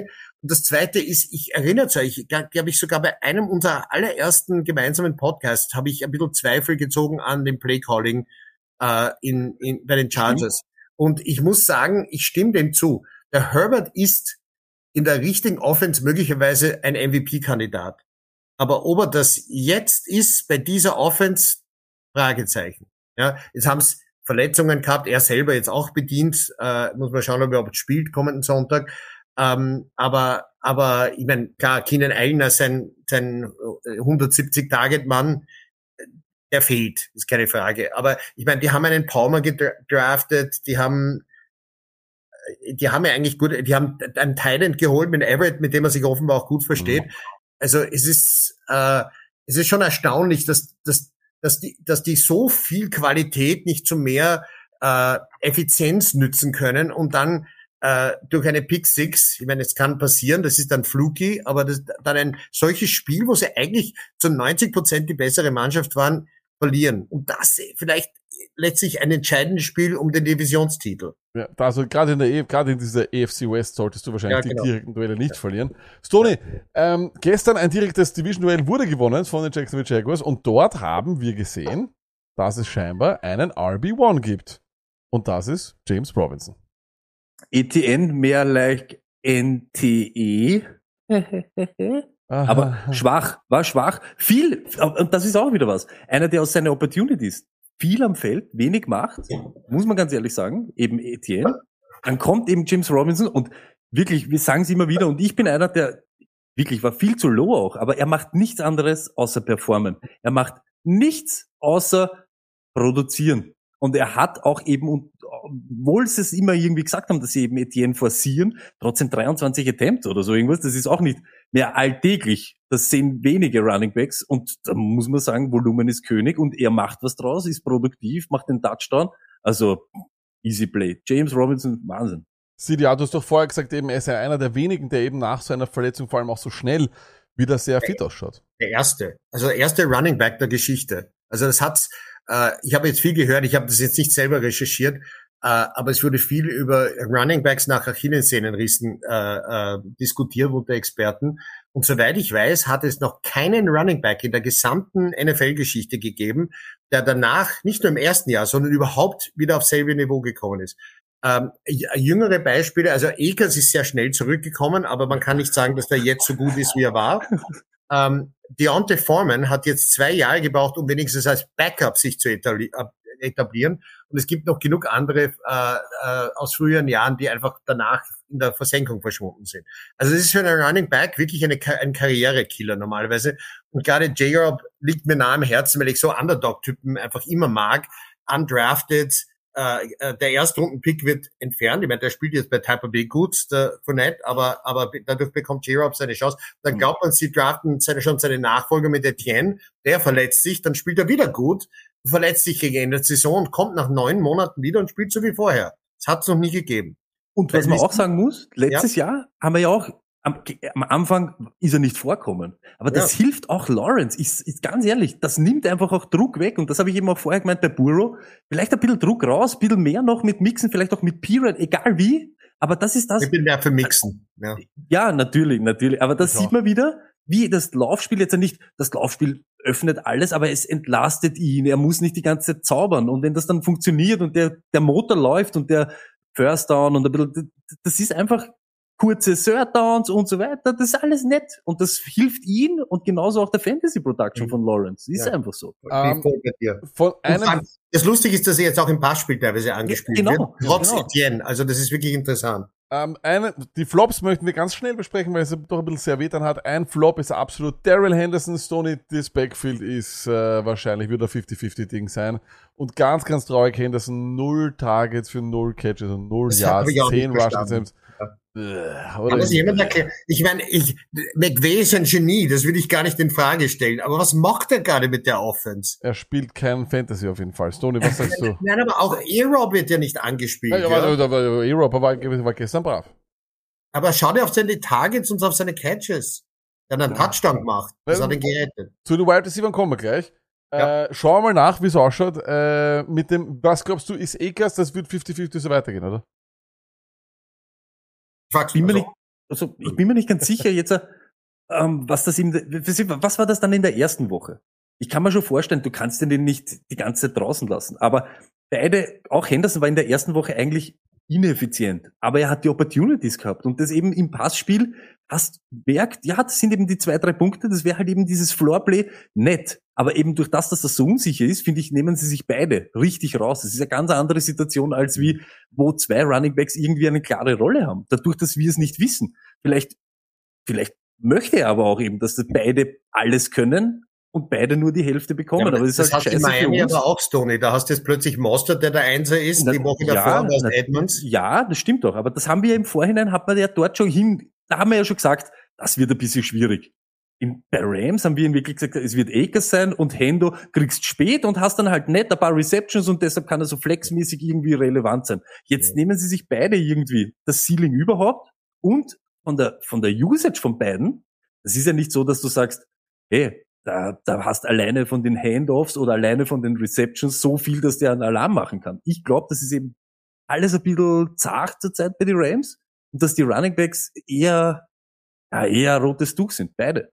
Äh, CDA, du hast, wir haben heute auch schon geredet über die Miami äh, Running Backs. Ich war der Meinung, dass Edmonds, da ist das Geld, deswegen wird der der Einsatz sein. Das Usage im ersten Spiel war super. Er war auch diesmal oft am Feld, muss man auch ehrlicherweise sagen, weil er halt einfach bei den Passing Downs da war, aber er wurde dann nicht angespielt. Wie besorgt müssen Edmonds Owner sein? Soweit ich weiß, hat Mostert die meisten Targets seiner Karriere bekommen gestern. Drei Stück. Ja, ja, mehr hat er noch nicht. Also ich meine, aber, aber, aber das, aber ich, es ist unberechenbar. Also ich kann, ich, ich wüsste jetzt nicht, wenn du mich fragst, wen stellen wir nächste Woche auf von den beiden, wer kommt da dran? Vielleicht spielen es Gaskin nächste Woche. Ja, Keine Ahnung. In, in guter alter 49ers Tradition, immer ein anderer. Naja, naja, das, Das kann ja sein. Das kann ein Teil des Geheimnisses sein. Ja. Also das heißt, wenn ich dich Dann, jetzt dann frage, hat, keine Ahnung, dann hat Hill plötzlich sechs, sechs Carries oder so. also wenn ich dich jetzt frage, CDA, welchen Running Back von den folgenden vier möchtest du am ehesten haben? Henderson, Akers, Mostert oder Edmonds? Ich muss leider den Podcast jetzt verlassen. Aber du wirst lachen. Ich würde am ersten Mostert sagen, aber nur weil ich dem das meiste Potenzial zutraue. Ich habe nie ganz verstanden, erstens, warum sie dem Edmonds mehrfaches Geld von Mostert zahlen, aber das ist halt der Markt. Und habe auch nie verstanden, außer eben dem Gehalt, warum Edmonds über Mostert eingestuft wird. Für mich war Mostert, so, solange er gesund ist, was ein großes Fragezeichen ist, war Mostert klar der, der, der, der Running Back mit dem meisten Potenzial dort. Das hat er in den Phasen bei San Francisco, wo er gesund war, immer wieder gezeigt. Ja, wenn er gesund war. Also er und Breeder, Ja, die sind ja das- die wandelnden ähm, Injury Reports. Tony, von den vier, Akers, Henderson, Mostert, Edmonds, welchen hättest du bis zum Ende des Jahres am liebsten? Ich habe ja gesagt, während der in der Offseason auch ein Target von mir mostert, weil du ihn billig bekommen hast und der hat die Chance gehabt, eben mit dem Job halt wegzulaufen. Aber Lustig, ja. ich glaub, Wusste ich nicht, dass season das long- hast, finde ich gut. Season long ist es für mich Edmonds. Einfach, Okay. weil die Ta es wird sich wieder verschieben. Mostert wird nicht regelmäßig diese Targets haben. Und jetzt äh, nett, Yards per Carry, okay, aber 11 Carries für 51 oder so irgendwas ohne diese Passing Workload, das wird eben schwierig. Und ich glaube, wenn, wenn man so sieht, wie explosiv und wie die Miami Offense irgendwie agiert, glaube ich, dass im Long Run wird wird's Edmonds sein. Fühle ich mich mit Edmonds besser. Und beide auch wieder keine, die ich Week for Week safe einfach No-Brainer aufstellen würde. Aber ich glaube, Edmonds wird der sein, der im Passing Game doch noch dann mehr, äh, ja, mehr Gewicht hat. Aber wollt ihr, wollt ihr wissen, wie unbelehrbar ich bin? Ja, Sag. Ich, ich, äh, ich, ich und die 49ers. Äh, unser, unser Freund Peter Altmann sagt mir schon, ich soll bitte keine 49ers mehr draften. Ähm, letztes Jahr Mostert verletzt, Eli Mitchell geholt und dann auch ständig verletzt. Dieses Jahr Mitchell gedraftet und dann auch noch Trey Lance gedraftet. Also Hm. ich sollte mal den 49ers sagen, sie sollen mir viel Geld zahlen, damit ich ihnen ihre Spiele nicht mehr drafte. Not good. Äh, noch ein Wort zu einem ebenfalls Flop, dann kommen wir gleich zu den Wide Receivern. Wie hoch ist euer Paniklevel bei Jonathan Taylor? CDA, ein Satz und dann Stoney, ein Satz. Jonathan Taylor, Panic Level, Ja. na nicht hoch. Ich meine, ge- gegen Jacksonville reißen die einfach nix. Äh, ja, na, also ich meine, ich weiß jetzt nicht, ob er RB1 wird am Ende der Saison, aber der, das, das macht mir jetzt keine Sorgen. Stoney, Hat man aber gesehen, oder? Wenn sie Spiele gewinnen wollen, sollten sie ihm bitte wieder irgendwie Ja. die Kugel geben. Das ist komplett irgendwas. Und ja, zwei Wide Receiver, die ersten fallen aus, aber Matt Ryan bei aller Liebe, das ist, ah, Kann, kann ich ehrlich. Matt Ryan noch was sagen? ja sicher. Ich habe mir schon in der Preseason Sorgen gemacht bei seinen Einsätzen. Sein Arm schaut shot aus. Also bin, bin ich genau, bin ich genau deiner Meinung, Sida. Ich hab- ich habe, ich habe, also ich weiß jetzt Von nicht. Rivers über Vance zu Ryan und du hast immer einen Wobbelarm, ist halt schon ein Wahnsinn. Es Ja, ist Wahnsinn. wirklich arg. Die Frage ist eigentlich, wer ist der nächste Colts Quarterback? Ich habe das in einem guten, in, in einem Podcast gehört. Der die Colts nicht. holen immer, nein, nein, die Colts holen immer den Quarterback, der bereits zwei Jahre eigentlich schon hätte sitzen Pension müssen. sein soll. ja. Wer ist der nächste? Ich, ich bin mir unsicher. Ich bin mir, ich, ich, ich, ich mir, mir fällt keiner ein. Nein, jetzt gibt's bald keinen mehr. Jetzt haben sie alle schon aufgebaut. Jetzt haben sie alle, jetzt haben sie eigentlich alle Rivers. Wentz und, und Ryan. Ich meine, was für eine, ich mein, bei, bei, der Rivers hat ja noch halbwegs gespielt, ja, aber Ja, aber auch, nicht mehr so wie in seiner, Ja, nein, auch nicht schon. mehr so wie in seiner Blüte, aber er hat sie in die Playoffs gebracht, immerhin noch. Aber aber das ist jetzt wirklich ein Wahnsinn. Und, und die haben einen der zwei, drei besten Running Backs der Liga dort und verbrauchen einen der vielleicht zehn besten Receiver und, und Genau, aber jetzt sind wir wieder bei dem Thema. Ja. Das sind Leute, die sich ihr ganzes Leben lang mit Football auseinandersetzen. Und die sehen das ja auch, irgendeiner muss ja dann auch irgendwann einmal so gesagt haben, naja, der MVP, Matty Ice ist er nimmer. Wir wollen Spiele gewinnen, gehen wir dorthin, wo unsere besten Leute sind. Das verstehe ich irgendwie nicht. Warum es dann auf Ja, die Wentz irgendwas habe ich anderes sogar noch mehr verstanden, weil der Reich gesagt hat, den habe ich schon einmal hingecoacht, fast auf MVP-Level. Das schaffe ich vielleicht wieder. Aber er hat ihn halt nicht erreicht. Das, das kann ich noch irgendwie Aber nachvollziehen. da war die, das Usage von, von Taylor auch ein ganz Aber ein vielleicht anderes. sind ne? sie auch gar nicht so gut, wie sie glauben. Vielleicht sind sie gar nicht so gut drumherum. Das- sie glauben immer, es ist alles Das- drumherum so gut ist, das dass sie einen scheint- Quarterback entfernt sind. Sie sind Eine- einfach kein Quarterback eine entfernt. Das berechtigte ist ja Frage, wenn man sieht, dass Wentz die ersten zwei Spiele eigentlich, ich meine, auch mit Fehlern. MVP-Level. Ja, naja, es ist, es ist wahr, er spielt super. naja, Wie die, Also wie die wir Trail Owner, wollen wir nicht Aber F- starten am Fantasy, Waiver für Wentz und für Tour. 28 Punkte Minimums äh, ich CDA kann nur von, eines von sagen. Wentz. Ich habe mich gestern sehr geärgert, als Lance sich verletzt hat und ich dann zu spät dran war, um Wentz zu holen. Das ist, deshalb habe ich Goff geholt. Ja, also Wow. es ist, Was für ein Jahr, hä? ja, danke. Aber, aber das, das heißt, also ich meine, ich hätte nie, im letzten Jahr nicht im Traum dann gedacht, einen Wentz. Und übrigens habe ich gestern Daily Fantasy mit ihm gespielt und das war nicht so schlecht. Also nämlich Wentz.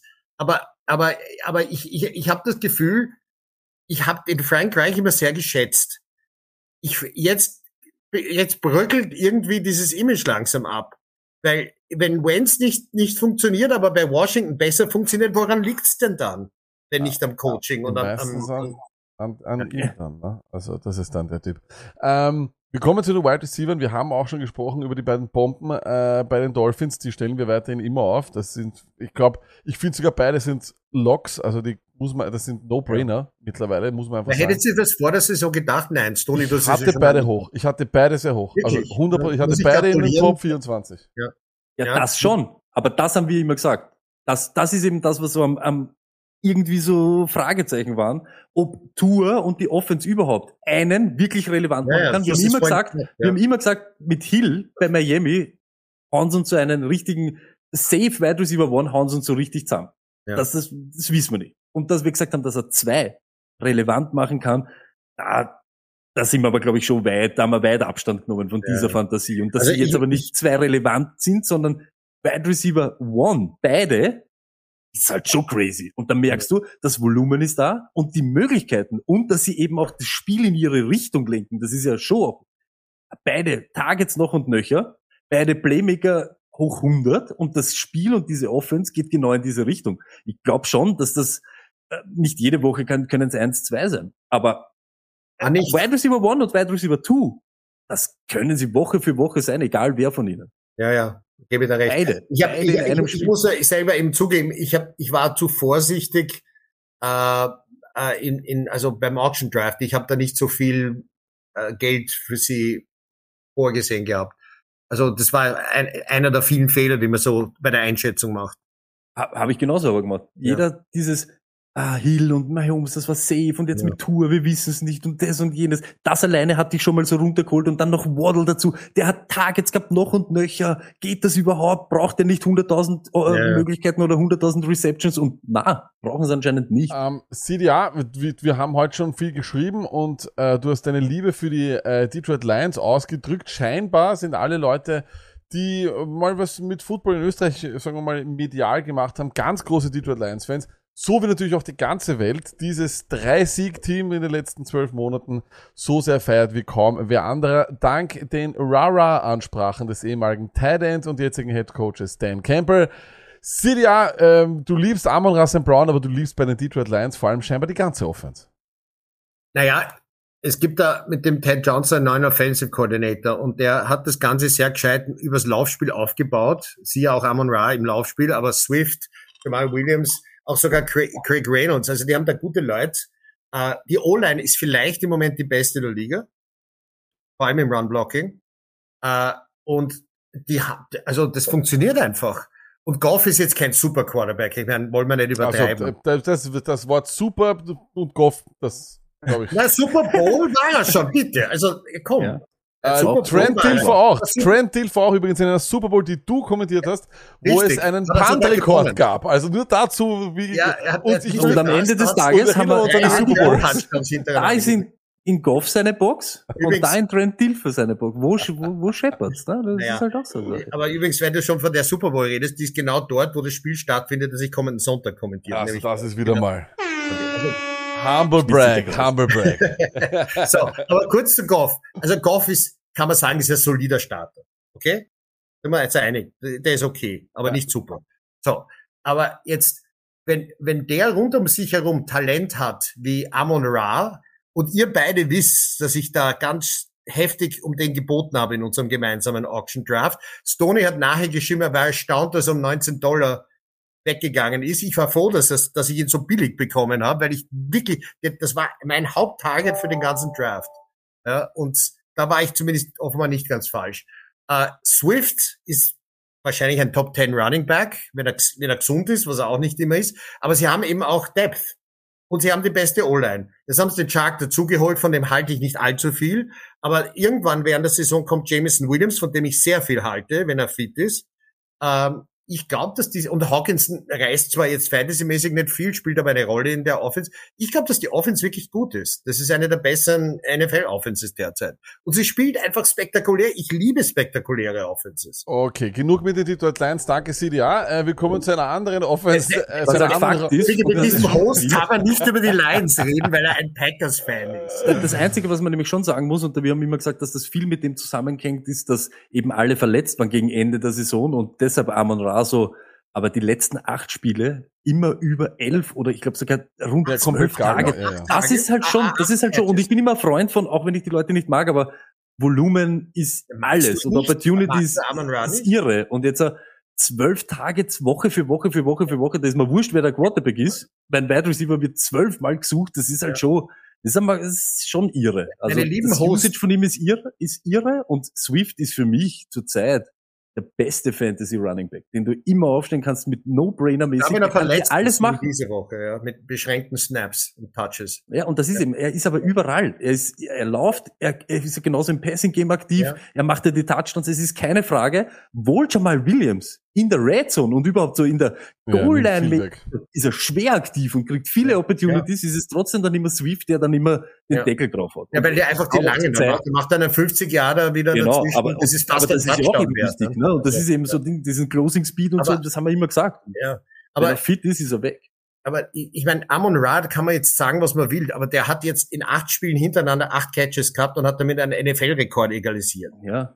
Muss man glaube ich, außer in einem, alles und so. Das ist schon wild. Sie, ja, ist ein ich Wahnsinn. kann einfach nicht, er ist aus Deutschland und wir sind sehr viele Leute hier aus Deutschland, die das auch hören und muss das immer dann, Ja, umso, und, umso- ich, und dann folgst du und das für euch. größte, Ich was für eure deutschen. Ja, äh, aber das größte, das größte Problem ist dann die NFL Deutschland Instagram-Seite. Hast du das schon mal gesehen?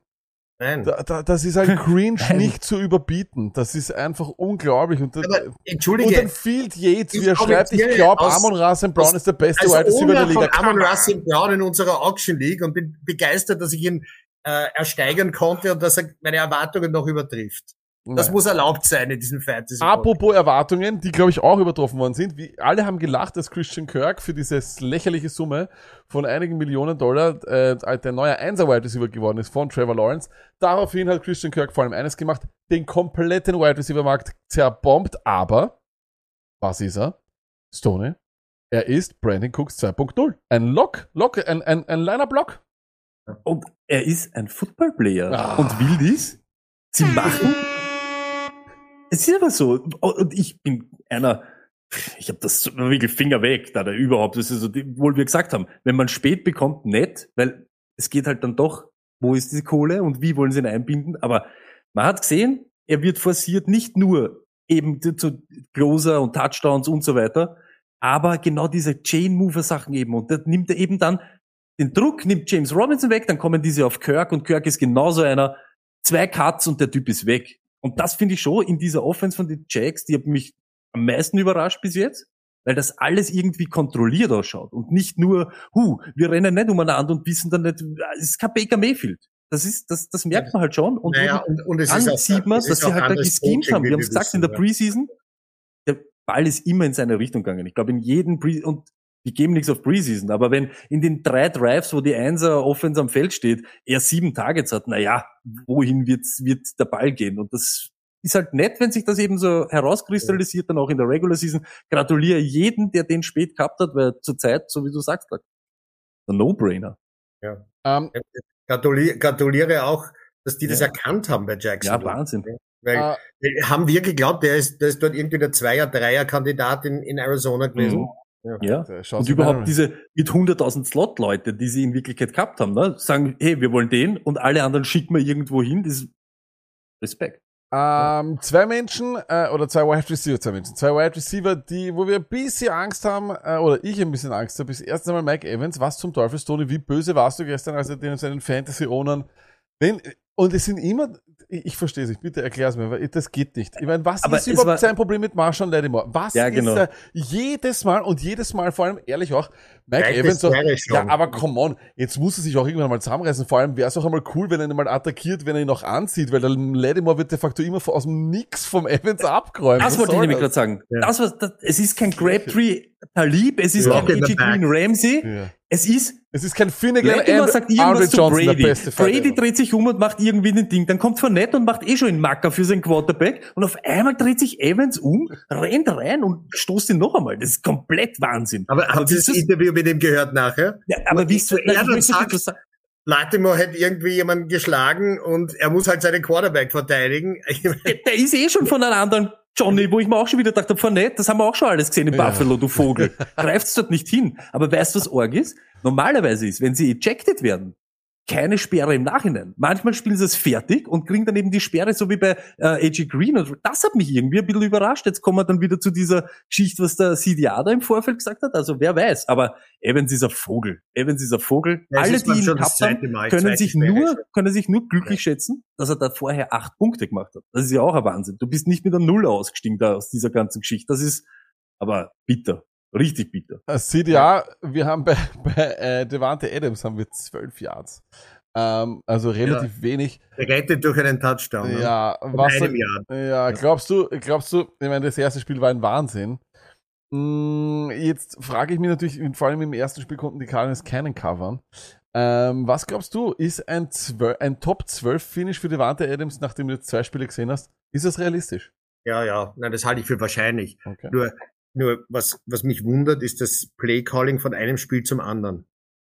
Und äh, das, das der Adams, was hat er gehabt, über 40 Prozent Target Share, glaube ich, im ersten Spiel Mhm. hat. Und jetzt dreht sich alles um. Und Hollins ist der Einser-Receiver, was Mac Targets... Hollins. Mac Hollins. Mac Äh, Hollins. Und da, da steht am Feld aber ein Adams, ein Waller, ein Renfro. Und Der Waller steht übrigens Sorry. interessanterweise nicht oft auf dem Feld. Das ist auch das nächste, das bei dieser Offense Ja, sehr seltsam genau. ist. also ich verstehe im Moment nicht ganz die Usage der Spieler und was die Philosophie von McDon McDonalds ist dabei, weil dass der, dass der bei den Running Backs eigentlich, dass wir erwartet haben, dass der verschiedene einsetzt. Und genau das ist aber gestern auch nicht passiert, weil Jacobs war klar Bellcow.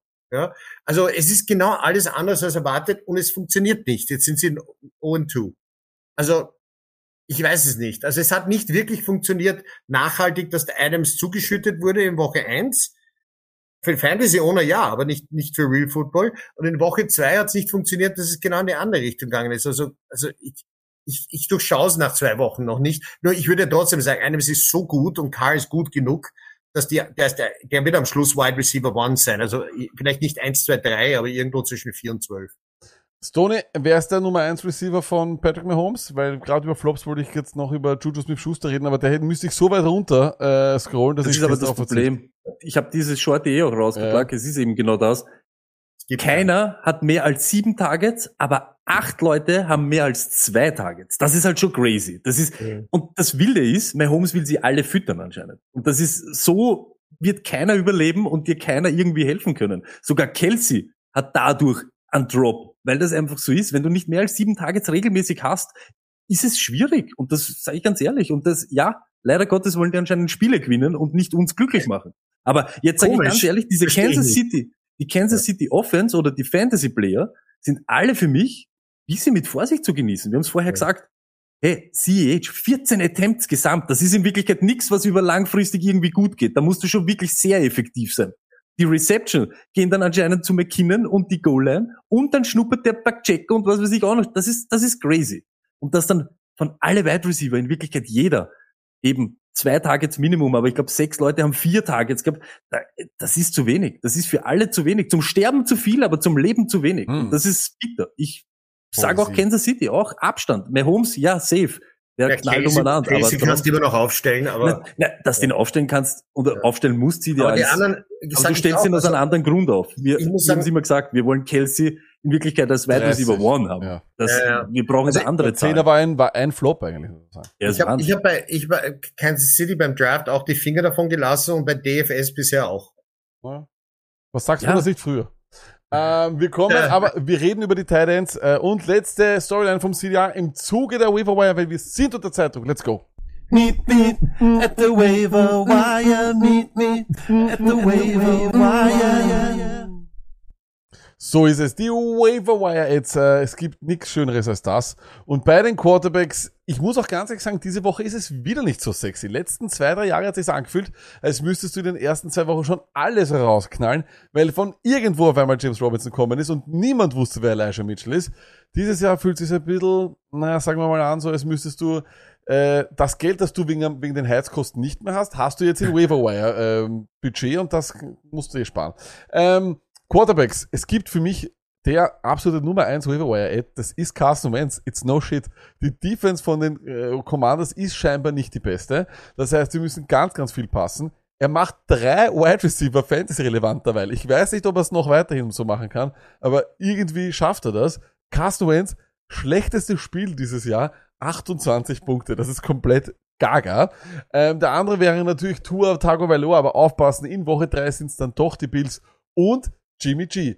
Why not? Auch wieder ein solides Spiel und für mich ja sowieso auch der bessere Quarterback. Übrigens gibt es ja das Gerücht, dass sogar im Inside the Locker Room die Leute sagen, ah, wir sind jetzt eh besser Gott dran. CDA, wie sehr tut dir Landslide und, Sehr. Und, und, und, aber was ist überhaupt so deine Meinung? Glaubst du nicht auch, dass die 49ers jetzt so ein bisschen besser dran sind? Ja, kurzfristig vielleicht schon. Ich, langfristig weiß ich es nicht, weil wir wissen ja auch, dass da, dass, dass der, der Ceiling von Jimmy G nicht allzu hoch ist. Ja, ähm, äh, auch als Fantasy. Er ist für mich nicht Fantasy relevant. Das war er noch nie, auch wenn er viele Spiele gewonnen hat. Ähm, und bei Lance, ich habe ihn auch gedraftet. Ich meine, ich habe ich habe meine Quarter, bei meinen Quarterbacks relativ wenig äh, also Budget ausgegeben dieses Jahr und Lance war halt einer, weil ich mir gedacht habe, wenn der halbwegs was wird mit vielen Ru Rushing Yards und Rushing Touchdowns, kann das was werden, werden wir nie erfahren. Ähm, der tut mir einfach in der Realität leid. Jetzt hat er im Covid-Jahr nur ein Spiel gespielt, äh, äh, letztes Jahr nur zwei äh, Starts gehabt und jetzt ist der, fliegt er jetzt im zweiten Start für die ganze Saison raus mit dem gebrochenen Knöchel. Das ist schon bitter. Du wirst, das ist ein Typ, wo ich mir denke, shit, wird der je sein Potenzial ausschöpfen können. Wir werden vielleicht nie erfahren, wie gut er hätte werden können. Ja, und ich glaube nicht, dass Kyle Scheinen sich jetzt total vergogelt hat in ihm. Ich glaube schon, dass der viel Potenzial hat. Aber wie gesagt, wir werden es vielleicht nie erfahren. So, das Geniale für die 49ers ist Jimmy G. Sie wissen, was sie haben. Sie waren mit ihm einmal in der Super Bowl und einmal, einmal noch im letztes Jahr äh, im Conference Final. Das heißt, das Team kann weit kommen. Dass sie die Super Bowl mit ihm gewinnen, glaube ich nicht. Ja? Und äh, für, jetzt, wenn wir zurück zu Fantasy gehen, wie gesagt, ich glaube nicht, dass er, dass er, dass er ein Thema ist. Die anderen zwei auf der Liste, ja, absolut. Wentz scheint im Moment äh, also als Fantasy Quarterback immens äh, attraktiv zu sein und Tour, wie gesagt, Woche drei würde ich ihn auch eher nicht nicht aufstellen, aber aber danach hat er ja genug. Wenn er Baltimore, bei- gegen Baltimore so aufgeigen kann, kann er es vielleicht gegen die meisten anderen Teams auch. Ah, schauen wir mal, was wir gegen die Bills macht. Toni, eine, eine real Football-Frage, weil ich weiß, dass du alle drei von da Trash findest wahrscheinlich. Äh, und keinen holen würdest, oder? Oder würdest du wen holen? Ich habe, ich hab's, also erstens einmal in meiner ganzen Dynasty Fantasy Ding habe ich Tour immer, habe ich drafted und so, aber ich, bin mal, es ist klar, die ganzen Landsowner, dass sie jetzt hinstürmen und Wentz und Tour, das, das ganz, ganz logisch. Aber wir haben immer gesagt, er ist schon, muss man auch ganz ehrlich sagen, bin ich beim CDA, ob der irgendwann einmal was wird, er ist so raw. Und ihm fehlt so viel in Wirklichkeit und dann kann er nicht regelmäßig spielen, ist ja auch arg. Normalerweise geht dein Quarterback down und dein Jahr ist kaputt. Weil die San Francisco 49ers ist zum zweiten Mal hintereinander, dass das die Saison vielleicht rettet. Da, das wollte Das ich gerade sagen. so. Aber Also ich glaube schon, dass sie auch effektiver sind mit Jimmy. Ich wollte das gerade sagen. Ich finde, du kannst eine Quarterback-Situation, so furchtbar es für mich eigentlich am Anfang war, eigentlich nicht besser handeln als die 49ers. Du holst den Jungen, hast aber noch einen mehr soliden Typen, dann, der weiß aber auch, er ist nicht der Oberhammer.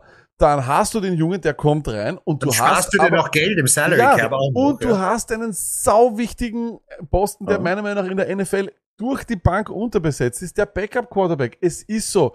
Verdammt, Woche zwei, Saisonen sind vorbei, wenn du deinen Quarterback nicht mehr hast. Wenn, sind wir uns ehrlich, Aaron Rodgers verletzt sich, out for the season, vergiss es. Vergiss irgendwas. Du machst keine Kohle mehr als Team. Du hast kein, du bist nicht mehr in den Schlagzeilen. Jeder kackt auf dich. Es ist einfach so. Backup Quarterback ist eine unfassbar wichtige Position und diese endlich so gut besetzt zu sehen bei den 49ers, finde ich toll. Finde ich einfach geil. Und, und Fantasy-mäßig, ganz ehrlich, dieses Laufspiel von, von äh, Lance ist jetzt auch noch weg. Ist nur gut eben für Volumen, für Debo auf alle Fälle wieder, dann wieder, bis alle wieder fit sind, wird er auch wieder hinten umeinander rennen, vielleicht sogar noch, noch mehr. Und alle anderen Running Backs genauso. Das ist, ich glaube, das ist auch fantasymäßig ein bisschen ein Bump für alle. Äh, wir kommen zu den Running Backs und auch da bei den Running Backs ist es ja nicht so sexy wie gedacht. Wir haben äh, Raheem Mostert, 11 zu 5 Carries. Aber wie gesagt, im Passing Game war er dann nicht. Auch am Ende des Spiels, wo es dann wirklich, äh, sagen wir mal, um die Wurst gegangen ist, da war dann eher Edmonds auf dem Feld. Wer es von den beiden wisst, wir wissen es nicht. Aber Edmonds Owner wären gut beraten, Mostert zu holen. Wir haben Daryl Williams und Eno Benjamin. Beide, aber wir haben gesagt, es gibt keinen Handcuff dort. Das wird eine 50-50-Geschichte. Was ist passiert? Es wurde genau eine 50-50-Geschichte. Beide drei Targets, beide acht Carries. stimmt nicht irgendwas. ganz. Ab dem Moment, wo Connor draußen war, war Daryl Williams klar der Einser. Genau, aber wie gesagt, ähm, noch. Ich glaube trotzdem, dass es keinen klaren Handcuff gibt. Ich bin mir Nein, sicher, das stimmt, da, da hast du schon recht. Aber es ist nicht 50-50. Ich glaube, dass Ino Benjamin in Passing-Situationen mehr am Feld sein wird und Daryl Williams wird der, wird der Ballträger sein. aber Also, Daryl Williams war auf einmal auch in der Red Zone dort. Also es ist für mich Ja, ein bisschen ja, sehr, sehr, sehr Daryl Will. Ja, ähm, also, also ich muss, ich habe ihn heute aufgepickt, weil ich habe Connor und äh, ich habe ihn aufgepickt. Dann haben wir Jamal Williams. Auch der lebt irgendwo alleine. Lustigerweise hat er in jedem Spiel mehr Carries als Swift, egal ob der fit ist oder nicht. Und Mhm. dann richtig Tyler Algeier. endlich, Äh, endlich, endlich. Äh, nämlich, der hatte doch immerhin, äh, das stimmt hier nicht ganz, aber ähm, immerhin, er hatte dieselbe Carry-Anzahl wie Cordero Patterson. Ähm, es hat nicht so gut ausgeschaut gegen diese ähm, O-Line oder beziehungsweise gegen diese D-Line. Wird es Mhm. immer schwierig sein. Schauen wir mal, was in den nächsten Wochen in vielleicht einfacheren Matchups machen kann. Ingram in PPA eher, naja, und Davis Price nicht uninteressant. 14 Carries. Aber, und damit werfe ich das Wort zuerst zum Sony, sind wir uns ehrlich, wirklich viel Free Agent Acquisition Budget pfeffern wir da nicht rein. Das ist keiner wert von denen. Schwierig, aber Daryl Williams ist für mich schon interessant, doch sage ich auch ganz ehrlich. Und da muss man aber eben jetzt auch aufpassen, wie sich die, vielleicht war das ja auch ein Mitgrund, wie sich die Arizona Offense die nächsten Wochen verhaltet. Wenn, vielleicht gehen jetzt auch da allgemein die Rushing Attempts ein bisschen runter und eben vielleicht wieder mehr irgendwer, der was dort halt sich so im Passing Game dann noch mehr entfaltet. Aber ich glaube schon noch, da muss dann schauen, 50-50 Split, muss dann nur noch schauen, wer hat dann diese Scoring-Möglichkeiten oder diese Passing-Workload. Passing-Workload wird vielleicht eher in Richtung Benjamin gehen, aber hat man eh auch gesehen, kann er schon ein bisschen auch genauso Bälle fangen und die Goal-Line und die Reds und das war halt alles Daryl Williams und ich glaube fast, Könnt das ist schon wie gut- interessant. Entschuldige, vielleicht noch den, nur, nur kurz, Ja. weil die kann er ja auch immer, sie wollen ihn ja immer pushen und sie wollen ja immer, dass er den Touchdown macht. Wenn das nur ein bisschen auf Daryl Williams abfällt, dann ist das schon, kann der schon relevant sein. Genau. Da bin ich voll bei dir. Und erinnert euch nachher noch was. Das war mit ein Grund für mich, Daryl Williams zu holen. Mich hat gewundert, dass den Kansas City nicht behalten hat. Erinnert sich, wie gut er war. Der hätte Super Bowl MVP sein können. Ja, es war in meinem, ist in meinem, ist in Wenn meinem ist den Sleeper Super Bowl MVP gewählt hätte, hätte keiner gesagt, das ist ein Blödsinn. Ja, ist, Ist einer von deinen Sleeper, Mein Sleeper des Jahres letztes Jahr schon vor dem Saison und dieses Jahr wieder. Äh, wir werden sehen. Äh, ich fand, ich finde den auch super, aber man hat dann einfach nur im äh, Trainingscamp gehört, dass eben äh, Eno Benjamin so super war und Daryl Williams nicht so gut und das war anscheinend auch ein Cut-Kandidat. Also das war, Ja. das musst du dann irgendwo auch Das immer ernst nehmen. Zeit gewundert. Da bin ich ständig gewundert. Natürlich, das aber- gehört habe. Da sage ich dann auch, hast du jetzt einen Burkface und was weiß der Kuckuck? Da kannst du schon weg mit Burkhead, her mit Williams zum Beispiel. Ja, absolut. ist einfach so. ich ne? habe Und- mich, ich hab mich eh gewundert. Du hast, glaube ich, Burkhead irgendwann aufgepickt. Ja, ich habe einfach gambelt. Ne? Wenn sich das Ja. wirklich herauskristallisiert und sich bewahrheitet, dass die auf einmal, hat man eh diese Woche gesehen, was sich bewahrheitet hat. Burkhead ist noch immer. Burkhead. Das Und ist so wieder auf ihn ein- er ist wiedergekommen und hat mich nicht wieder so, so als Option. Natürlich. Aber es war trotzdem halt, es ist halt, ich habe nur gesagt, wenn es in der Preseason nur Pierce und Pierce ist der neue Superstar und auf einmal ist in Woche eins und das ist kein Pierce mehr, sind das für mich irgendwie so, ist ja schon ein Rauch. Und wo Rauch ist, ist Feuer. Deshalb habe ich mir gedacht, okay, greifst du mal zu beim Burkhead. Mhm. Vielleicht hat er diese Coral Patterson Phoenix aus der Asche, aber ist nicht so. Ist natürlich Trash. Und deshalb weg mit Burkhead, her mit Daryl Williams zum Beispiel. Gleich vorweg, äh, Connor Owner müssen nicht Panik schieben, denn angeblich nichts Langfristiges Ja. bei Connor sollte alles passen. Von dem her, beim Free Agent Budget, weil jetzt gerade auch Fragen aus dem Chat kommen, ich würde aufpassen. Ich würde nicht zu viel reingeben, aber zu ein bisschen ein Handcuff. Er ist nicht uninteressant als Handcuff.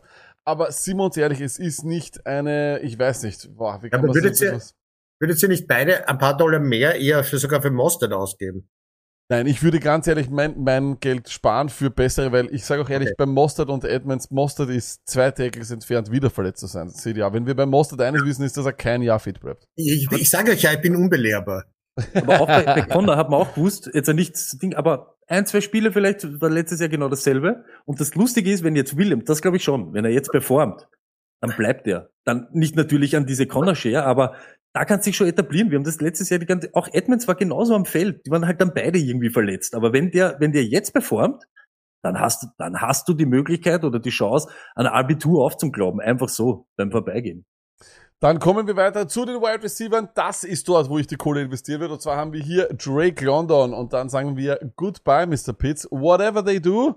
Wir wissen es nicht, aber Drake London ist auf jeden Fall der Man dort, vor allem solange Mariota dort am Abzug ist. Ich sag trotzdem, ich bin ein bisschen vorsichtig, weil ich nicht glaube, dass die Marcus Mariota Ära noch lange geht. Was haben die zu verlieren? Verlieren die nochmal zwei Spiele, dann wären sie dumm, diesen jungen Quarterback nicht aufzustellen. Sie wissen, was Mariota dann ist. Auf der anderen Seite noch weitere Leute, die vielleicht schon weg sind, möchte ich nur kurz erwähnen, bevor ich euch dann das Wort gebe. Curtis Samuel, wenn er noch frei ist, holt ihn. Er wird überall eingesetzt. Sie stellen ihn überall auf, im Backfield, wurscht wo. Die Commanders lieben ihn und sind froh, dass sie ihr Spielzeug aus dem Jahr 2021, jetzt 2022 ja nicht verwenden können. Josh Palmer, solange Allen out ist, er auf jeden Fall ein Fantasy-relevanter Spieler. Acht Targets ohne ihn war eine starke Performance. Dotson, Jahan Dotson, ja, aber es ist, wird halt auch unangenehm in Washington, das sage ich auch ehrlich, ob alle drei immer äh, bedient Plus. Logan nicht. Thomas vielleicht auch noch irgendwann. Genau, der kommt auch noch dazu. Also, das wird sehr, sehr spannend. Ich sag ganz ehrlich, Jahan Dotson, diese Touchdown-Serie wird irgendwann brechen. Das ist einfach so, das, sagt uns auch schon die Vergangenheit. Von dem her wäre ich, ich, ich möchte mich gar nicht erst reinlegen in diese Washington Wide Receiver Gruppe. Dann kommen Okay. wir noch schnell zu Shepard. Ja, viele Targets, aber in New York ist nichts fix. Da kann auf einmal wieder Golladay mehr als zwei Snaps kriegen. Tony hat in der ersten Woche sechs Snaps, dann in der zweiten Woche mehr. Wer weiß, was dort wirklich äh, echt ist. Watkins, wäre ich vorsichtig. Ich glaube auch, dass das eher am Anfang des Jahres ist, bis die Rookies da sind. Und deswegen glaube ich Sammy Watkins nicht, auf was man bauen kann. Dodge würde ich auch aufpassen, weil der nur spielt nur die Position. Das war eine klassische DFS-Option diese Woche. Genau, aber weil eben, weil eben Rondell Moore noch, sagen wir mal, ne, äh, noch out ist, deswegen funktioniert das nicht. Ja. Bei Wilson muss man aufpassen, ihr werdet euch alle verlieben in 14 Targets, aber der ist tatsächlich nur am drittöftesten aller Wide Receiver auf dem Feld gestanden. Also auch hier ist nix fix. Vorsicht ist geboten, aber man wird wahrscheinlich bei einem oder anderen Spieler schon Panik haben. Wilson ist auf jeden Fall ein feiner Gamble und Noah Brown ist auch ein feiner Gamble, weil er ist der Buddy von Cooper. Rush, das haben wir gestern gesehen. Aber ganz ehrlich, damit zuerst zu dir, äh, CDA, wirkliche Dollar würde ich nur investieren, wenn Drake London noch am Waiver ist. Das kann durchaus sein, weil wieder alle Leute schreiben, auf welchem Waiver ist denn London noch? Leute, in Ja, ESPN nicht. liegen, aber ich würde sagen, in E ESPN war Henderson nach Woche 1 zum Beispiel nur zu 40% geohnt. Also ich weiß, dass wir hier alle untereinander natürlich sehr, sehr gerne sprechen, ähm, weil wir alle im Sleeper sp äh, spielen oder sonst was natürlich Fantasy-Heads sind, aber es gibt einen Haufen Waiver, einen Haufen Waiver, wo eben solche Leute noch da sind. CDA, wer ist es wert? Wer ist die meisten Dollar wert? Also ich hätte genauso die ersten zwei so gerankt. London, Lon London Nummer eins und Curtis Samuel Nummer zwei. Das wären meine Top zwei. Ähm, aber ich denke schon, dass Garrett Wilson interessant ist und auch Dodson, weil das sind Rookies, die schon sehr früh jetzt Erfolg haben. Und man weiß bei Rookies, meistens werden es eher erst in der zweiten Saisonhälfte so richtig gut. Also die würde ich mir schon, wenn ich einen Rosterplatz habe, mal sichern, weil sie schon was gezeigt haben und sie behalten. Und selbst wenn ich sie nicht aufstelle jetzt, weil sie halt eben in, in keiner guten Aufwärts spielen oder eben noch nicht die, die Targets bekommen, einmal hoffen, dass sie so gegen Ende der Saison so, nicht jeder wird ein Amon Russell Brown, um bei dem zu bleiben, aber dass sie so gegen in der zweiten Saisonhälfte, wenn es für die, die mit Playoffs spielen, was ich ja nicht tue, äh, wichtig wird, dass sie vielleicht so einen, einen Überraschungsknüller haben. Bei Palmer bin ich vorsichtig. ich habe über den viel gehört, dass der eher Richtung Bust geht, hat am Donnerstag nicht so ausgesehen, aber äh, bei Shepard, den lieb ich persönlich. Das ist für mich, ich bin auch ein Fan, weil der relativ schnell von Achillessehnenriss zurückgekommen ist. Aber, aber Lack, da bin ich total bei dir. Da, das wird, das ist unberechenbar, was mit dieser Offense passiert in den nächsten Monaten. Watkins ist für mich kein Thema. Dodge haben wir besprochen. Uh, Noah Brown ist mir erst gestern so richtig aufgefallen. Der, der, den, an den habe ich keinen Gedanken verschwendet bis gestern. Aber gestern habe ich zu Judge Ivy gesagt, vielleicht sollte man den auch überlegen, jetzt wenn Cooper Rush spielt und bis, bis uh, Gallup fit ist zumindest. Stoney, für welche Wide Receiver würdest du Kohle ausgeben? Äh, ganz ehrlich, ich bin natürlich, ja, Washington-Ding haben wir jetzt eh besprochen, aber was angenehm zum Sehen ist, die Packers sind halt eben die Packers und kein Trottel-Team. Die haben es nämlich irgendwie verstanden. Wenn die keine Wide Receiver oder die, wenn die kein Passing Game haben, dann machen wir es über Aaron Jones und über, über AJ Dillon. Und es ist halt nett zu sehen, dass das dann wirklich forciert wird und funktioniert. Die sind halt keine Trottel. Aber ich glaube schon, dass zum Beispiel Watt, ich, ich habe es gesagt, ich möchte unbedingt den, der was von Aaron Rodgers bedient wird. Und wenn das Watkins ist, wir sagen immer, solange die Rookies ready sind, solange das ready ist, wer weiß, wann das passiert oder wie es dann eben ausschaut. Und wenn einer da hätte ich dann lieber den Veteran in dieser Offense, wenn es geht um, wir machen es über AJ Dillon und über Aaron Jones und dann müssen sie sich nehmen, was überbleibt. Da finde ich halt irgendwie, ich finde Watkins interessant, würden jetzt auch nicht Haus und Hof verkaufen, aber Watkins und dann natürlich Garrett Wilson, weil ich bin bei dir lag. Wir sagen immer, wer am Feld steht und dann wo am Feld und ob er Opportunities bekommt. Okay, er hat nicht viele Snaps, aber anscheinend muss er ja dann haben an wenn er die Targets per Route muss Genau. ja bei ihm dann sehr hoch sein, weil Er er ist das 23 mit, Snaps, nur kurz, so 23 Snaps weniger als Elijah Moore, hat aber Aber 14, 14 Tage. Targets, also komplett ja, gar eben, und dann, dann, dann muss man halt dann schon sagen, anscheinend, wenn er am Feld steht, das war wie bei Antonio Brown, ne? wenn, jetzt habe ich ihn wieder erwähnt, ah, wenn, wenn er am Feld steht, wird, wird er gesucht und anscheinend Flecko ist da sehr unaufgeregt gewesen, wie er da diesen, dieser Touchdown da, ganz ehrlich, designed und jeder wollte, dass Garrett Wilson da den Touchdown macht und ich finde das gut zu sehen, wenn der so involviert ist. Ja, kann jede Woche was anderes sein, aber eines ist fix. Da gibt's Plays nur für ihn und da gibt's anscheinend mit Flecko irgendwie eine Chemie und ich Ja. finde das schon in Ordnung. Äh, Eines noch zu, äh, zu Curtis Samuel dazu. Auch der hat, glaube ich, also zumindest Woche eins, Woche zwei habe ich noch nicht im Kopf bei ihm, nicht so viele Snaps gehabt wie andere. Aber wenn er am Feld war, hat er, hat er im Verhältnis zu den Snaps Mhm. sehr viele Touches bekommen, auch als äh, Ballträger, also Running Back quasi. vielleicht Also doch. das heißt, so wie vor zwei Jahren in Carolina. Und er scheint wieder fit zu sein. Äh, Judge Ivy hat sofort zugeschlagen und ihn aufgepickt. Also der ist bei Oh. uns schon weg. Zwei Leute, die mich noch, äh, oder zwei Gründe, warum ich bei Wilson auch noch vorsichtig bin, ist erstens einmal kommt Zach Wilson ziemlich schnell zurück wieder. Soll ja ist angeblich in Woche 4 ein schon wieder sein. Da kann sich das auch wieder ändern. Und das andere ist, Braxton Barriers nur 16 Snaps, das wegen einer Verletzung, die er Anfang der Woche gehabt hat, weil Braxton Barriers war eigentlich der klassische Slot Wide Receiver in dieser Offense. Aber Rookie, neue Offense, kann sich alles sehr schnell ändern. Und das, also ich glaube durchaus, dass man ihn ownen soll, aber don't go crazy with the money. Also in normalen, in, in, in anderen Fällen würde man bei der Snap-Anzahl, würde man sagen, boah, ich pack's nicht. Aufpassen. Also das Also bei möchte wem würdest du am meisten Geld ausgeben, Lag? ich würde für Drake London schauen, ob da was ist. Ansonsten sage ich ganz ehrlich, würde ich wahrscheinlich auch für niemanden, also ich, Samuel ist wahrscheinlich gar nicht mehr frei, deswegen habe ich geschrieben, wenn noch Ja. frei. Palmer Ja, ja, will ne. ich nicht angreifen, weil ich einfach weiß, dass Allen wieder zurückkommt. Ich Mhm. will mich nicht zu Dotzen reinlegen, weil ich Washington, ich möchte nicht jede Woche diesen Horror haben, weil du wirst immer den Falschen aufstellen. Shepard ist super, aber Shepard hat auch wirklich, die, Verle die Verletzungshysterie äh, oder History von Shepard ist auch endlos und wie gesagt, der kann nächste Woche hat auf einmal der äh, Wendell Robinson kommt, er kommt ja auch wieder zurück, da wissen wir es auch nicht. Watkins habe ich auch schon vorher gesagt, ich glaube, das ist ganz nett, aber Lazar wird mehr bekommen, die Rookies werden mehr bekommen, auch Watkins ist oft verletzt. Bei Dodge mache ich nichts, bei Wilson mache ich nichts und Noah Brown hat Cooper Rush. Also die haben alle irgendwo ihren großen Grund, eben nicht viel Budget auszugeben. Aber geohnt sollten viele von denen sein, auf jeden Fall. Ähm, kommen wir zu den Tight Ends. Auch nicht uninteressant. Higby. Ja. Tyler Higby. CDR, he's alive. Drei Spiele, viele Targets. Ja, Ja. absoluter Wahnsinn. Muss man ehrlich sagen, er ist, also wenn er noch zu haben ist, er darf auf keinem Waiver liegen, liebe Leute. Ja, Und ich sag's absolut. immer wieder, die Zahlen vom letzten Jahr haben das irgendwo so ein bisschen bestätigt, dass er halt einfach irgendwann auch eine, eine, eine Production hat. 61 Snaps. Das ist nur Stafford und Cooper Cup haben mehr Snaps gespielt als Tyler Higby und Tyler Higby hatte neun Targets. Ist es aber nicht auch dann so, weil CDA, vielleicht werfe ich den Ball gleich zuerst zu dir, Hm? ist dann Allen Robinson wirklich einfach nicht mehr Allen Robinson, weil äh, und war Das und, und war Robert Frage. Woods auch nicht mehr Robert Woods, weil Ja. scheinbar war, weil scheinbar war OBJ so gut, dass er diese Rolle dieses Typen neben Cup er, er, erfüllen hat können, aber aber Robinson kann es nicht und jetzt versuchen sie es über Higby. Ja, ich glaube, ich glaube, dass das unterschiedliche Rollen sind. Ich glaube, dass Beckham vor allem ja nach wie vor, auch wenn er sicher nicht mehr ganz so schnell und, und, und quirlig ist wie vor seinen diversen Verletzungen, aber einfach immer schon ein begnadeter Route Runner war. Und das, und das ist Cup auch. Das heißt, wenn du die zwei zusammenspannst und dann als Playcaller die entsprechend, dann, dann findet ein Quarterback wie Stafford immer eine der beiden. Allen Robinson war eher der Meister der Contested Catches. Daran muss sich Stafford, dass der ihn sich ja gewünscht hat muss man auch dazu sagen. Das war ja auf Initiative von Stafford und Cup, dass man einen Robinson geholt hat. Äh, äh, dann, dann dem muss er sich noch gewöhnen und das hat er bisher offenbar noch nicht geschafft. Wobei das gesamte Playcalling, wir haben es eh kurz äh, diskutiert, bei den Rams im Moment so ein bisschen eigenartig ist.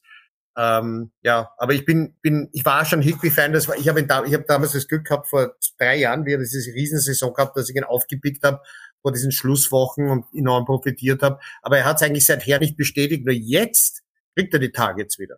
Stoney Higby, du hast eine große Liebesbeziehung zu ihm. Du Äh, weißt es. Ich habe ich hab auf ihn gewartet jahrelang.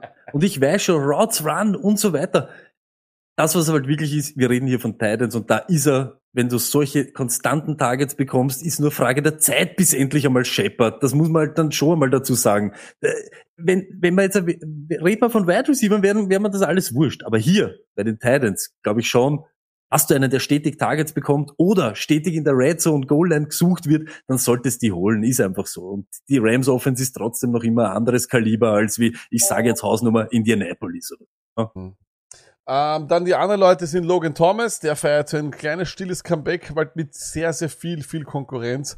Äh, und da wird man schauen, äh, ob da nicht vielleicht das Ceiling ja halt einfach ein Floor ist, wenn man es so sagen kann. äh, Everett mindestens 13 PPA-Punkte pro Woche und auch Engram 8 Targets. Eigentlich sehr berühmte Namen, wenn man so an die letzten drei Jahre denkt. Vor drei Jahren waren das die Tight Ends teilweise, ja. Äh, CDA, für welchen äh, Tight End würdest du am meisten ausgeben? Und, äh, Higby. Ja, Aber genau in der Reihenfolge, wo du es geschrieben hast. Also ich glaube, dass Logan Thomas ja gezeigt hat vor der Verletzung, wie gut er ist, der kommt jetzt langsam wieder. Und Everett, Everett war ja immer so ein Tease, ne? Zuerst als 1B neben Higby, hat, hat in Seattle allerdings, ich meine, das Offensive Play Calling dort ist schon seit Jahren ein Wahnsinn, äh, äh, nicht ganz äh, das Erhoffte gebracht. Und ich glaube, dass Justin Herbert sich mit dem sehr gut versteht. Jetzt ist die Frage, ob er, nachdem er den Pick Six mit verschuldet hat, durch Erschöpfung und nicht Route Running, äh, ob, er, ob er dann noch im Spiel ist. Und der letzte ist der Engel. Engel bin ich deswegen ein, Zweif ein Zweifler, weil der ist einer, der sich zwar Freiraum verschafft, aber der ist berüchtigt für seine Drops und das halte ich nervlich nicht aus, wenn er jeden zweiten Pass fallen, lässt. Also deswegen ist der Engel für mich, für, für mich ein bisschen tabu. Äh, ganz interessante Defenses möchte ich nur aufheben. Ich finde, die Texans Defense ist keine schlechte Defense. Das haben sie in den letzten zwei Wochen gezeigt und die spielen jetzt gegen die vielleicht schlechteste Offense der Liga. Und das sind die Bears. Äh, und dann auch zwei ganz interessante Defenses. Die Seahawks und die Falcons, weil Seahawks und weil Falcons. Äh, das, das sind so diese drei Defenses, die ich nehmen würde. Und ja, damit wären wir auch am Ende angekommen. Nach, ich wollte es bei eineinhalb Stunden belassen. Es wurden eine Stunde 48 Minuten sind wir schon. Ich weiß, red's dem- für. ja. Nein, wir sind, das ist für uns, ist das Na. sportlich, oder Stone? Das ist okay. Ich finde das ganz in Ordnung. Es war ja nicht jetzt irgendwie, es war ja eh schnelllebig. Das ein Thema ergibt halt das nächste. Es ist Anfang der Saison. Ja, wir sind viel zum, zum Reininterpretieren. Das Einzige, was ich schon sage, Cooper Rush, seine Offense schaut besser aus als wie Justin Fields und so weiter. Ihr Ach. habt uns alle gesagt, ihr habt vergessen das schlechte Wetter, wie sie über Justin Nein, nein, Fields herzogen nein. sind. Alles klar, bei schönem Wetter wirft er noch weniger. Das ist alles Irrsinn. Das ist Wahnsinn. Das ist, Das ist Wahnsinn. wirklich. Dass das ein NFL-Quarterback Ich ist, will- ist will was anderes Wahnsinn. sagen. Cooper Rush hat besser, die Cooper Rush Offense hat besser ausgeschaut als die Prescott Offense die Woche davor. Das, Wow, ja, wow, ja. Warte. ja. Und, er- und er ist ein, ist, ist ein Starter jetzt 2-0. Ja, und äh, man muss halt ganz ehrlich auch sagen, so, man darf nicht immer so voreingenommen sein, dass dann alle immer sterben. CD hat Targets über noch und nöcher gehabt, der wird schon überleben. Das, das passt habe ich, alles, ja. das habe ich letztes Jahr gelernt, Stone. Wir haben uroft letztes Jahr, wenn, Ja. wir, wenn der Starter aus war, haben wir gesagt, Finger weg, lasst Ja. alle sitzen. Ja, das haben wir, so. das haben wir dann wirklich teilweise auch, das habe ich einmal sogar bereut bei Metcalf oder so. Da, der Ja, hat dann auch das mit ist so. China super Game gehabt, das war Muss man auch sagen, genau, muss man auch sagen. Schaut auch normaler aus als wie eben Bears und so weiter. Jacksonville Offense, ich, come on, kann man schon spielen, das ist ja nichts dabei. Wunderbar, wir freuen uns sehr. Am Donnerstag geht's nämlich wieder weiter mit unserem Podcast Start and Sit Show. Wir danken dem CDA und wünschen ihm gutes, gutes Gelingen bei seinem Comeback. Wir werden natürlich da sein. Und, und jetzt ist ganz, ganz wichtig, CDA, das kommt zum Schluss jetzt ja noch. Das soll auch noch in den Podcast, in die Aufnahme rein. Wir müssen Showlines integrieren. Ja, also Wie war das? es, Was es, tun? es müssten irgendwelche Showlines integriert werden. Und zwar mein Vorschlag wäre, irgendwann einmal den Herrn Eschelberg einfach zu fragen, so, nicht jetzt einmal über Hand-on hört. Hand on Und Hand, dann- wäre Also, Wahnsinn. also wenn du Hand-on-Hurt sagen könntest, das wäre der Nein, absolute nein, Das Wahnsinn. verweigere ich. Das tut mir leid. Ich will, ich will gescheites Englisch reden. Das Let's go! Wie wär's Das- mit Let's Das, go? außerdem ist das ein Markenzeichen des Stony. Also werde ich nicht Was, wenn's, was, wenn's ein Uhr ist?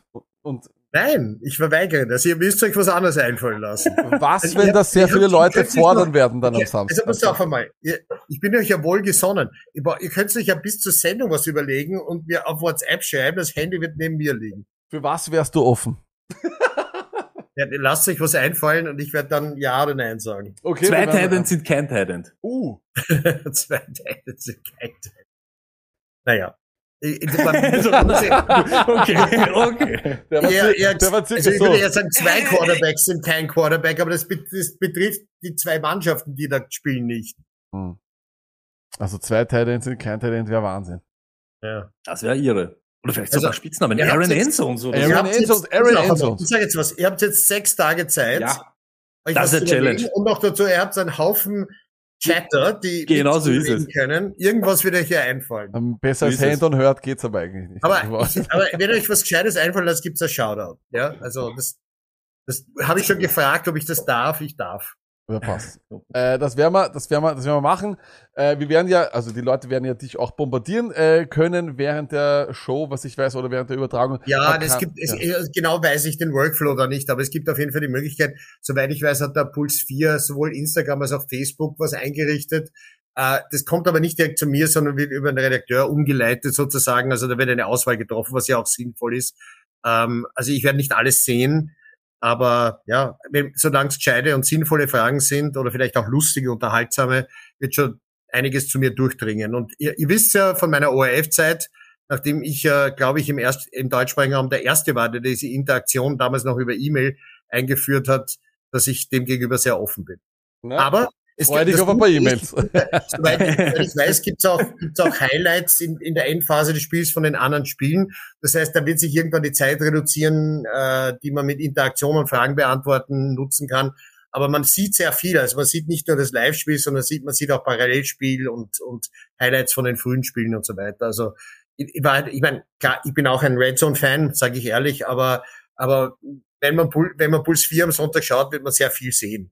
Und leider wird man auch mich hören. Das ist das, das ist vielleicht der Nein, Nachteil. Leider. Wir freuen uns riesig drauf. Wir freuen uns riesig drauf und ich, als Packers-Fan hast du die richtige Partie erwischt, weil die schaue ich ja immer ganz und diesmal äh, werde ich es über Puls 4 verfolgen. Also von dem Ja, her freue ich mich da richtig drauf. Ein, ein Zuschauer mehr, sehr gut. So ist es. Ähm, und freue mich auch. Also ich freue mich richtig drauf, Silja, wirklich. Äh, das Ja, wird geil. Und äh, wir hoffen auch, dass, dass viele, die jetzt hier im Chat sind, mitschauen werden. Und wir spielen jetzt noch mit euch. Schlafen gehen oder nicht schlafen gehen. CDA, gehst du schon schlafen? Möchtest du noch mitmachen oder nicht? Ich schaue mir beide Monday Night Spiele an auf meinen zwei Fernsehern auf ABC und ESPN. Und äh, ist gerade ESPN ausgefallen. Da ist gerade Farbbalken und zwar von denen aus, nicht nicht. Also die haben gerade irgendeinen Ausfall gehabt mit den Disney geht das Night Geld. Disney Ja. geht das Geld aus. Ja, ja, offensichtlich. Aber jedenfalls, äh, nein, natürlich und Achtung für die, die vielleicht das nicht noch nicht mitbekommen haben, zwei Monday Night Spiele. Das erste beginnt schon um 1.15 Uhr. Also Wird absolut Weltklasse. ja, ich bleibe auf. Stony, die letzten Worte gehen dir. Danke, CDA. Äh, Good Danke. luck. Du wirst es schon niederreißen, da die ganze Hütte. Jetzt noch einmal. CDA-Emojis jetzt im Chat wirklich aber so zurückhaltend. Jetzt lass ihn noch einmal durchrennen. CDA braucht das, dass er auch mit, der, mit der Brust dort reingeht und dort alles niederreißt. So, Ja. Donnerstag, 24.11. Hey, mit dem großen Vorschau fürs Finale. Vikings gegen Hamburg. Danach gleich Start and Sit. Äh, Was gibt Schöneres? Und alle, die jetzt noch da bleiben, kriegen vom Lack sagt, ob es schlafen gehen können oder wach bleiben müssen und sich die Spiele anschauen. Bis Donnerstag. Peace.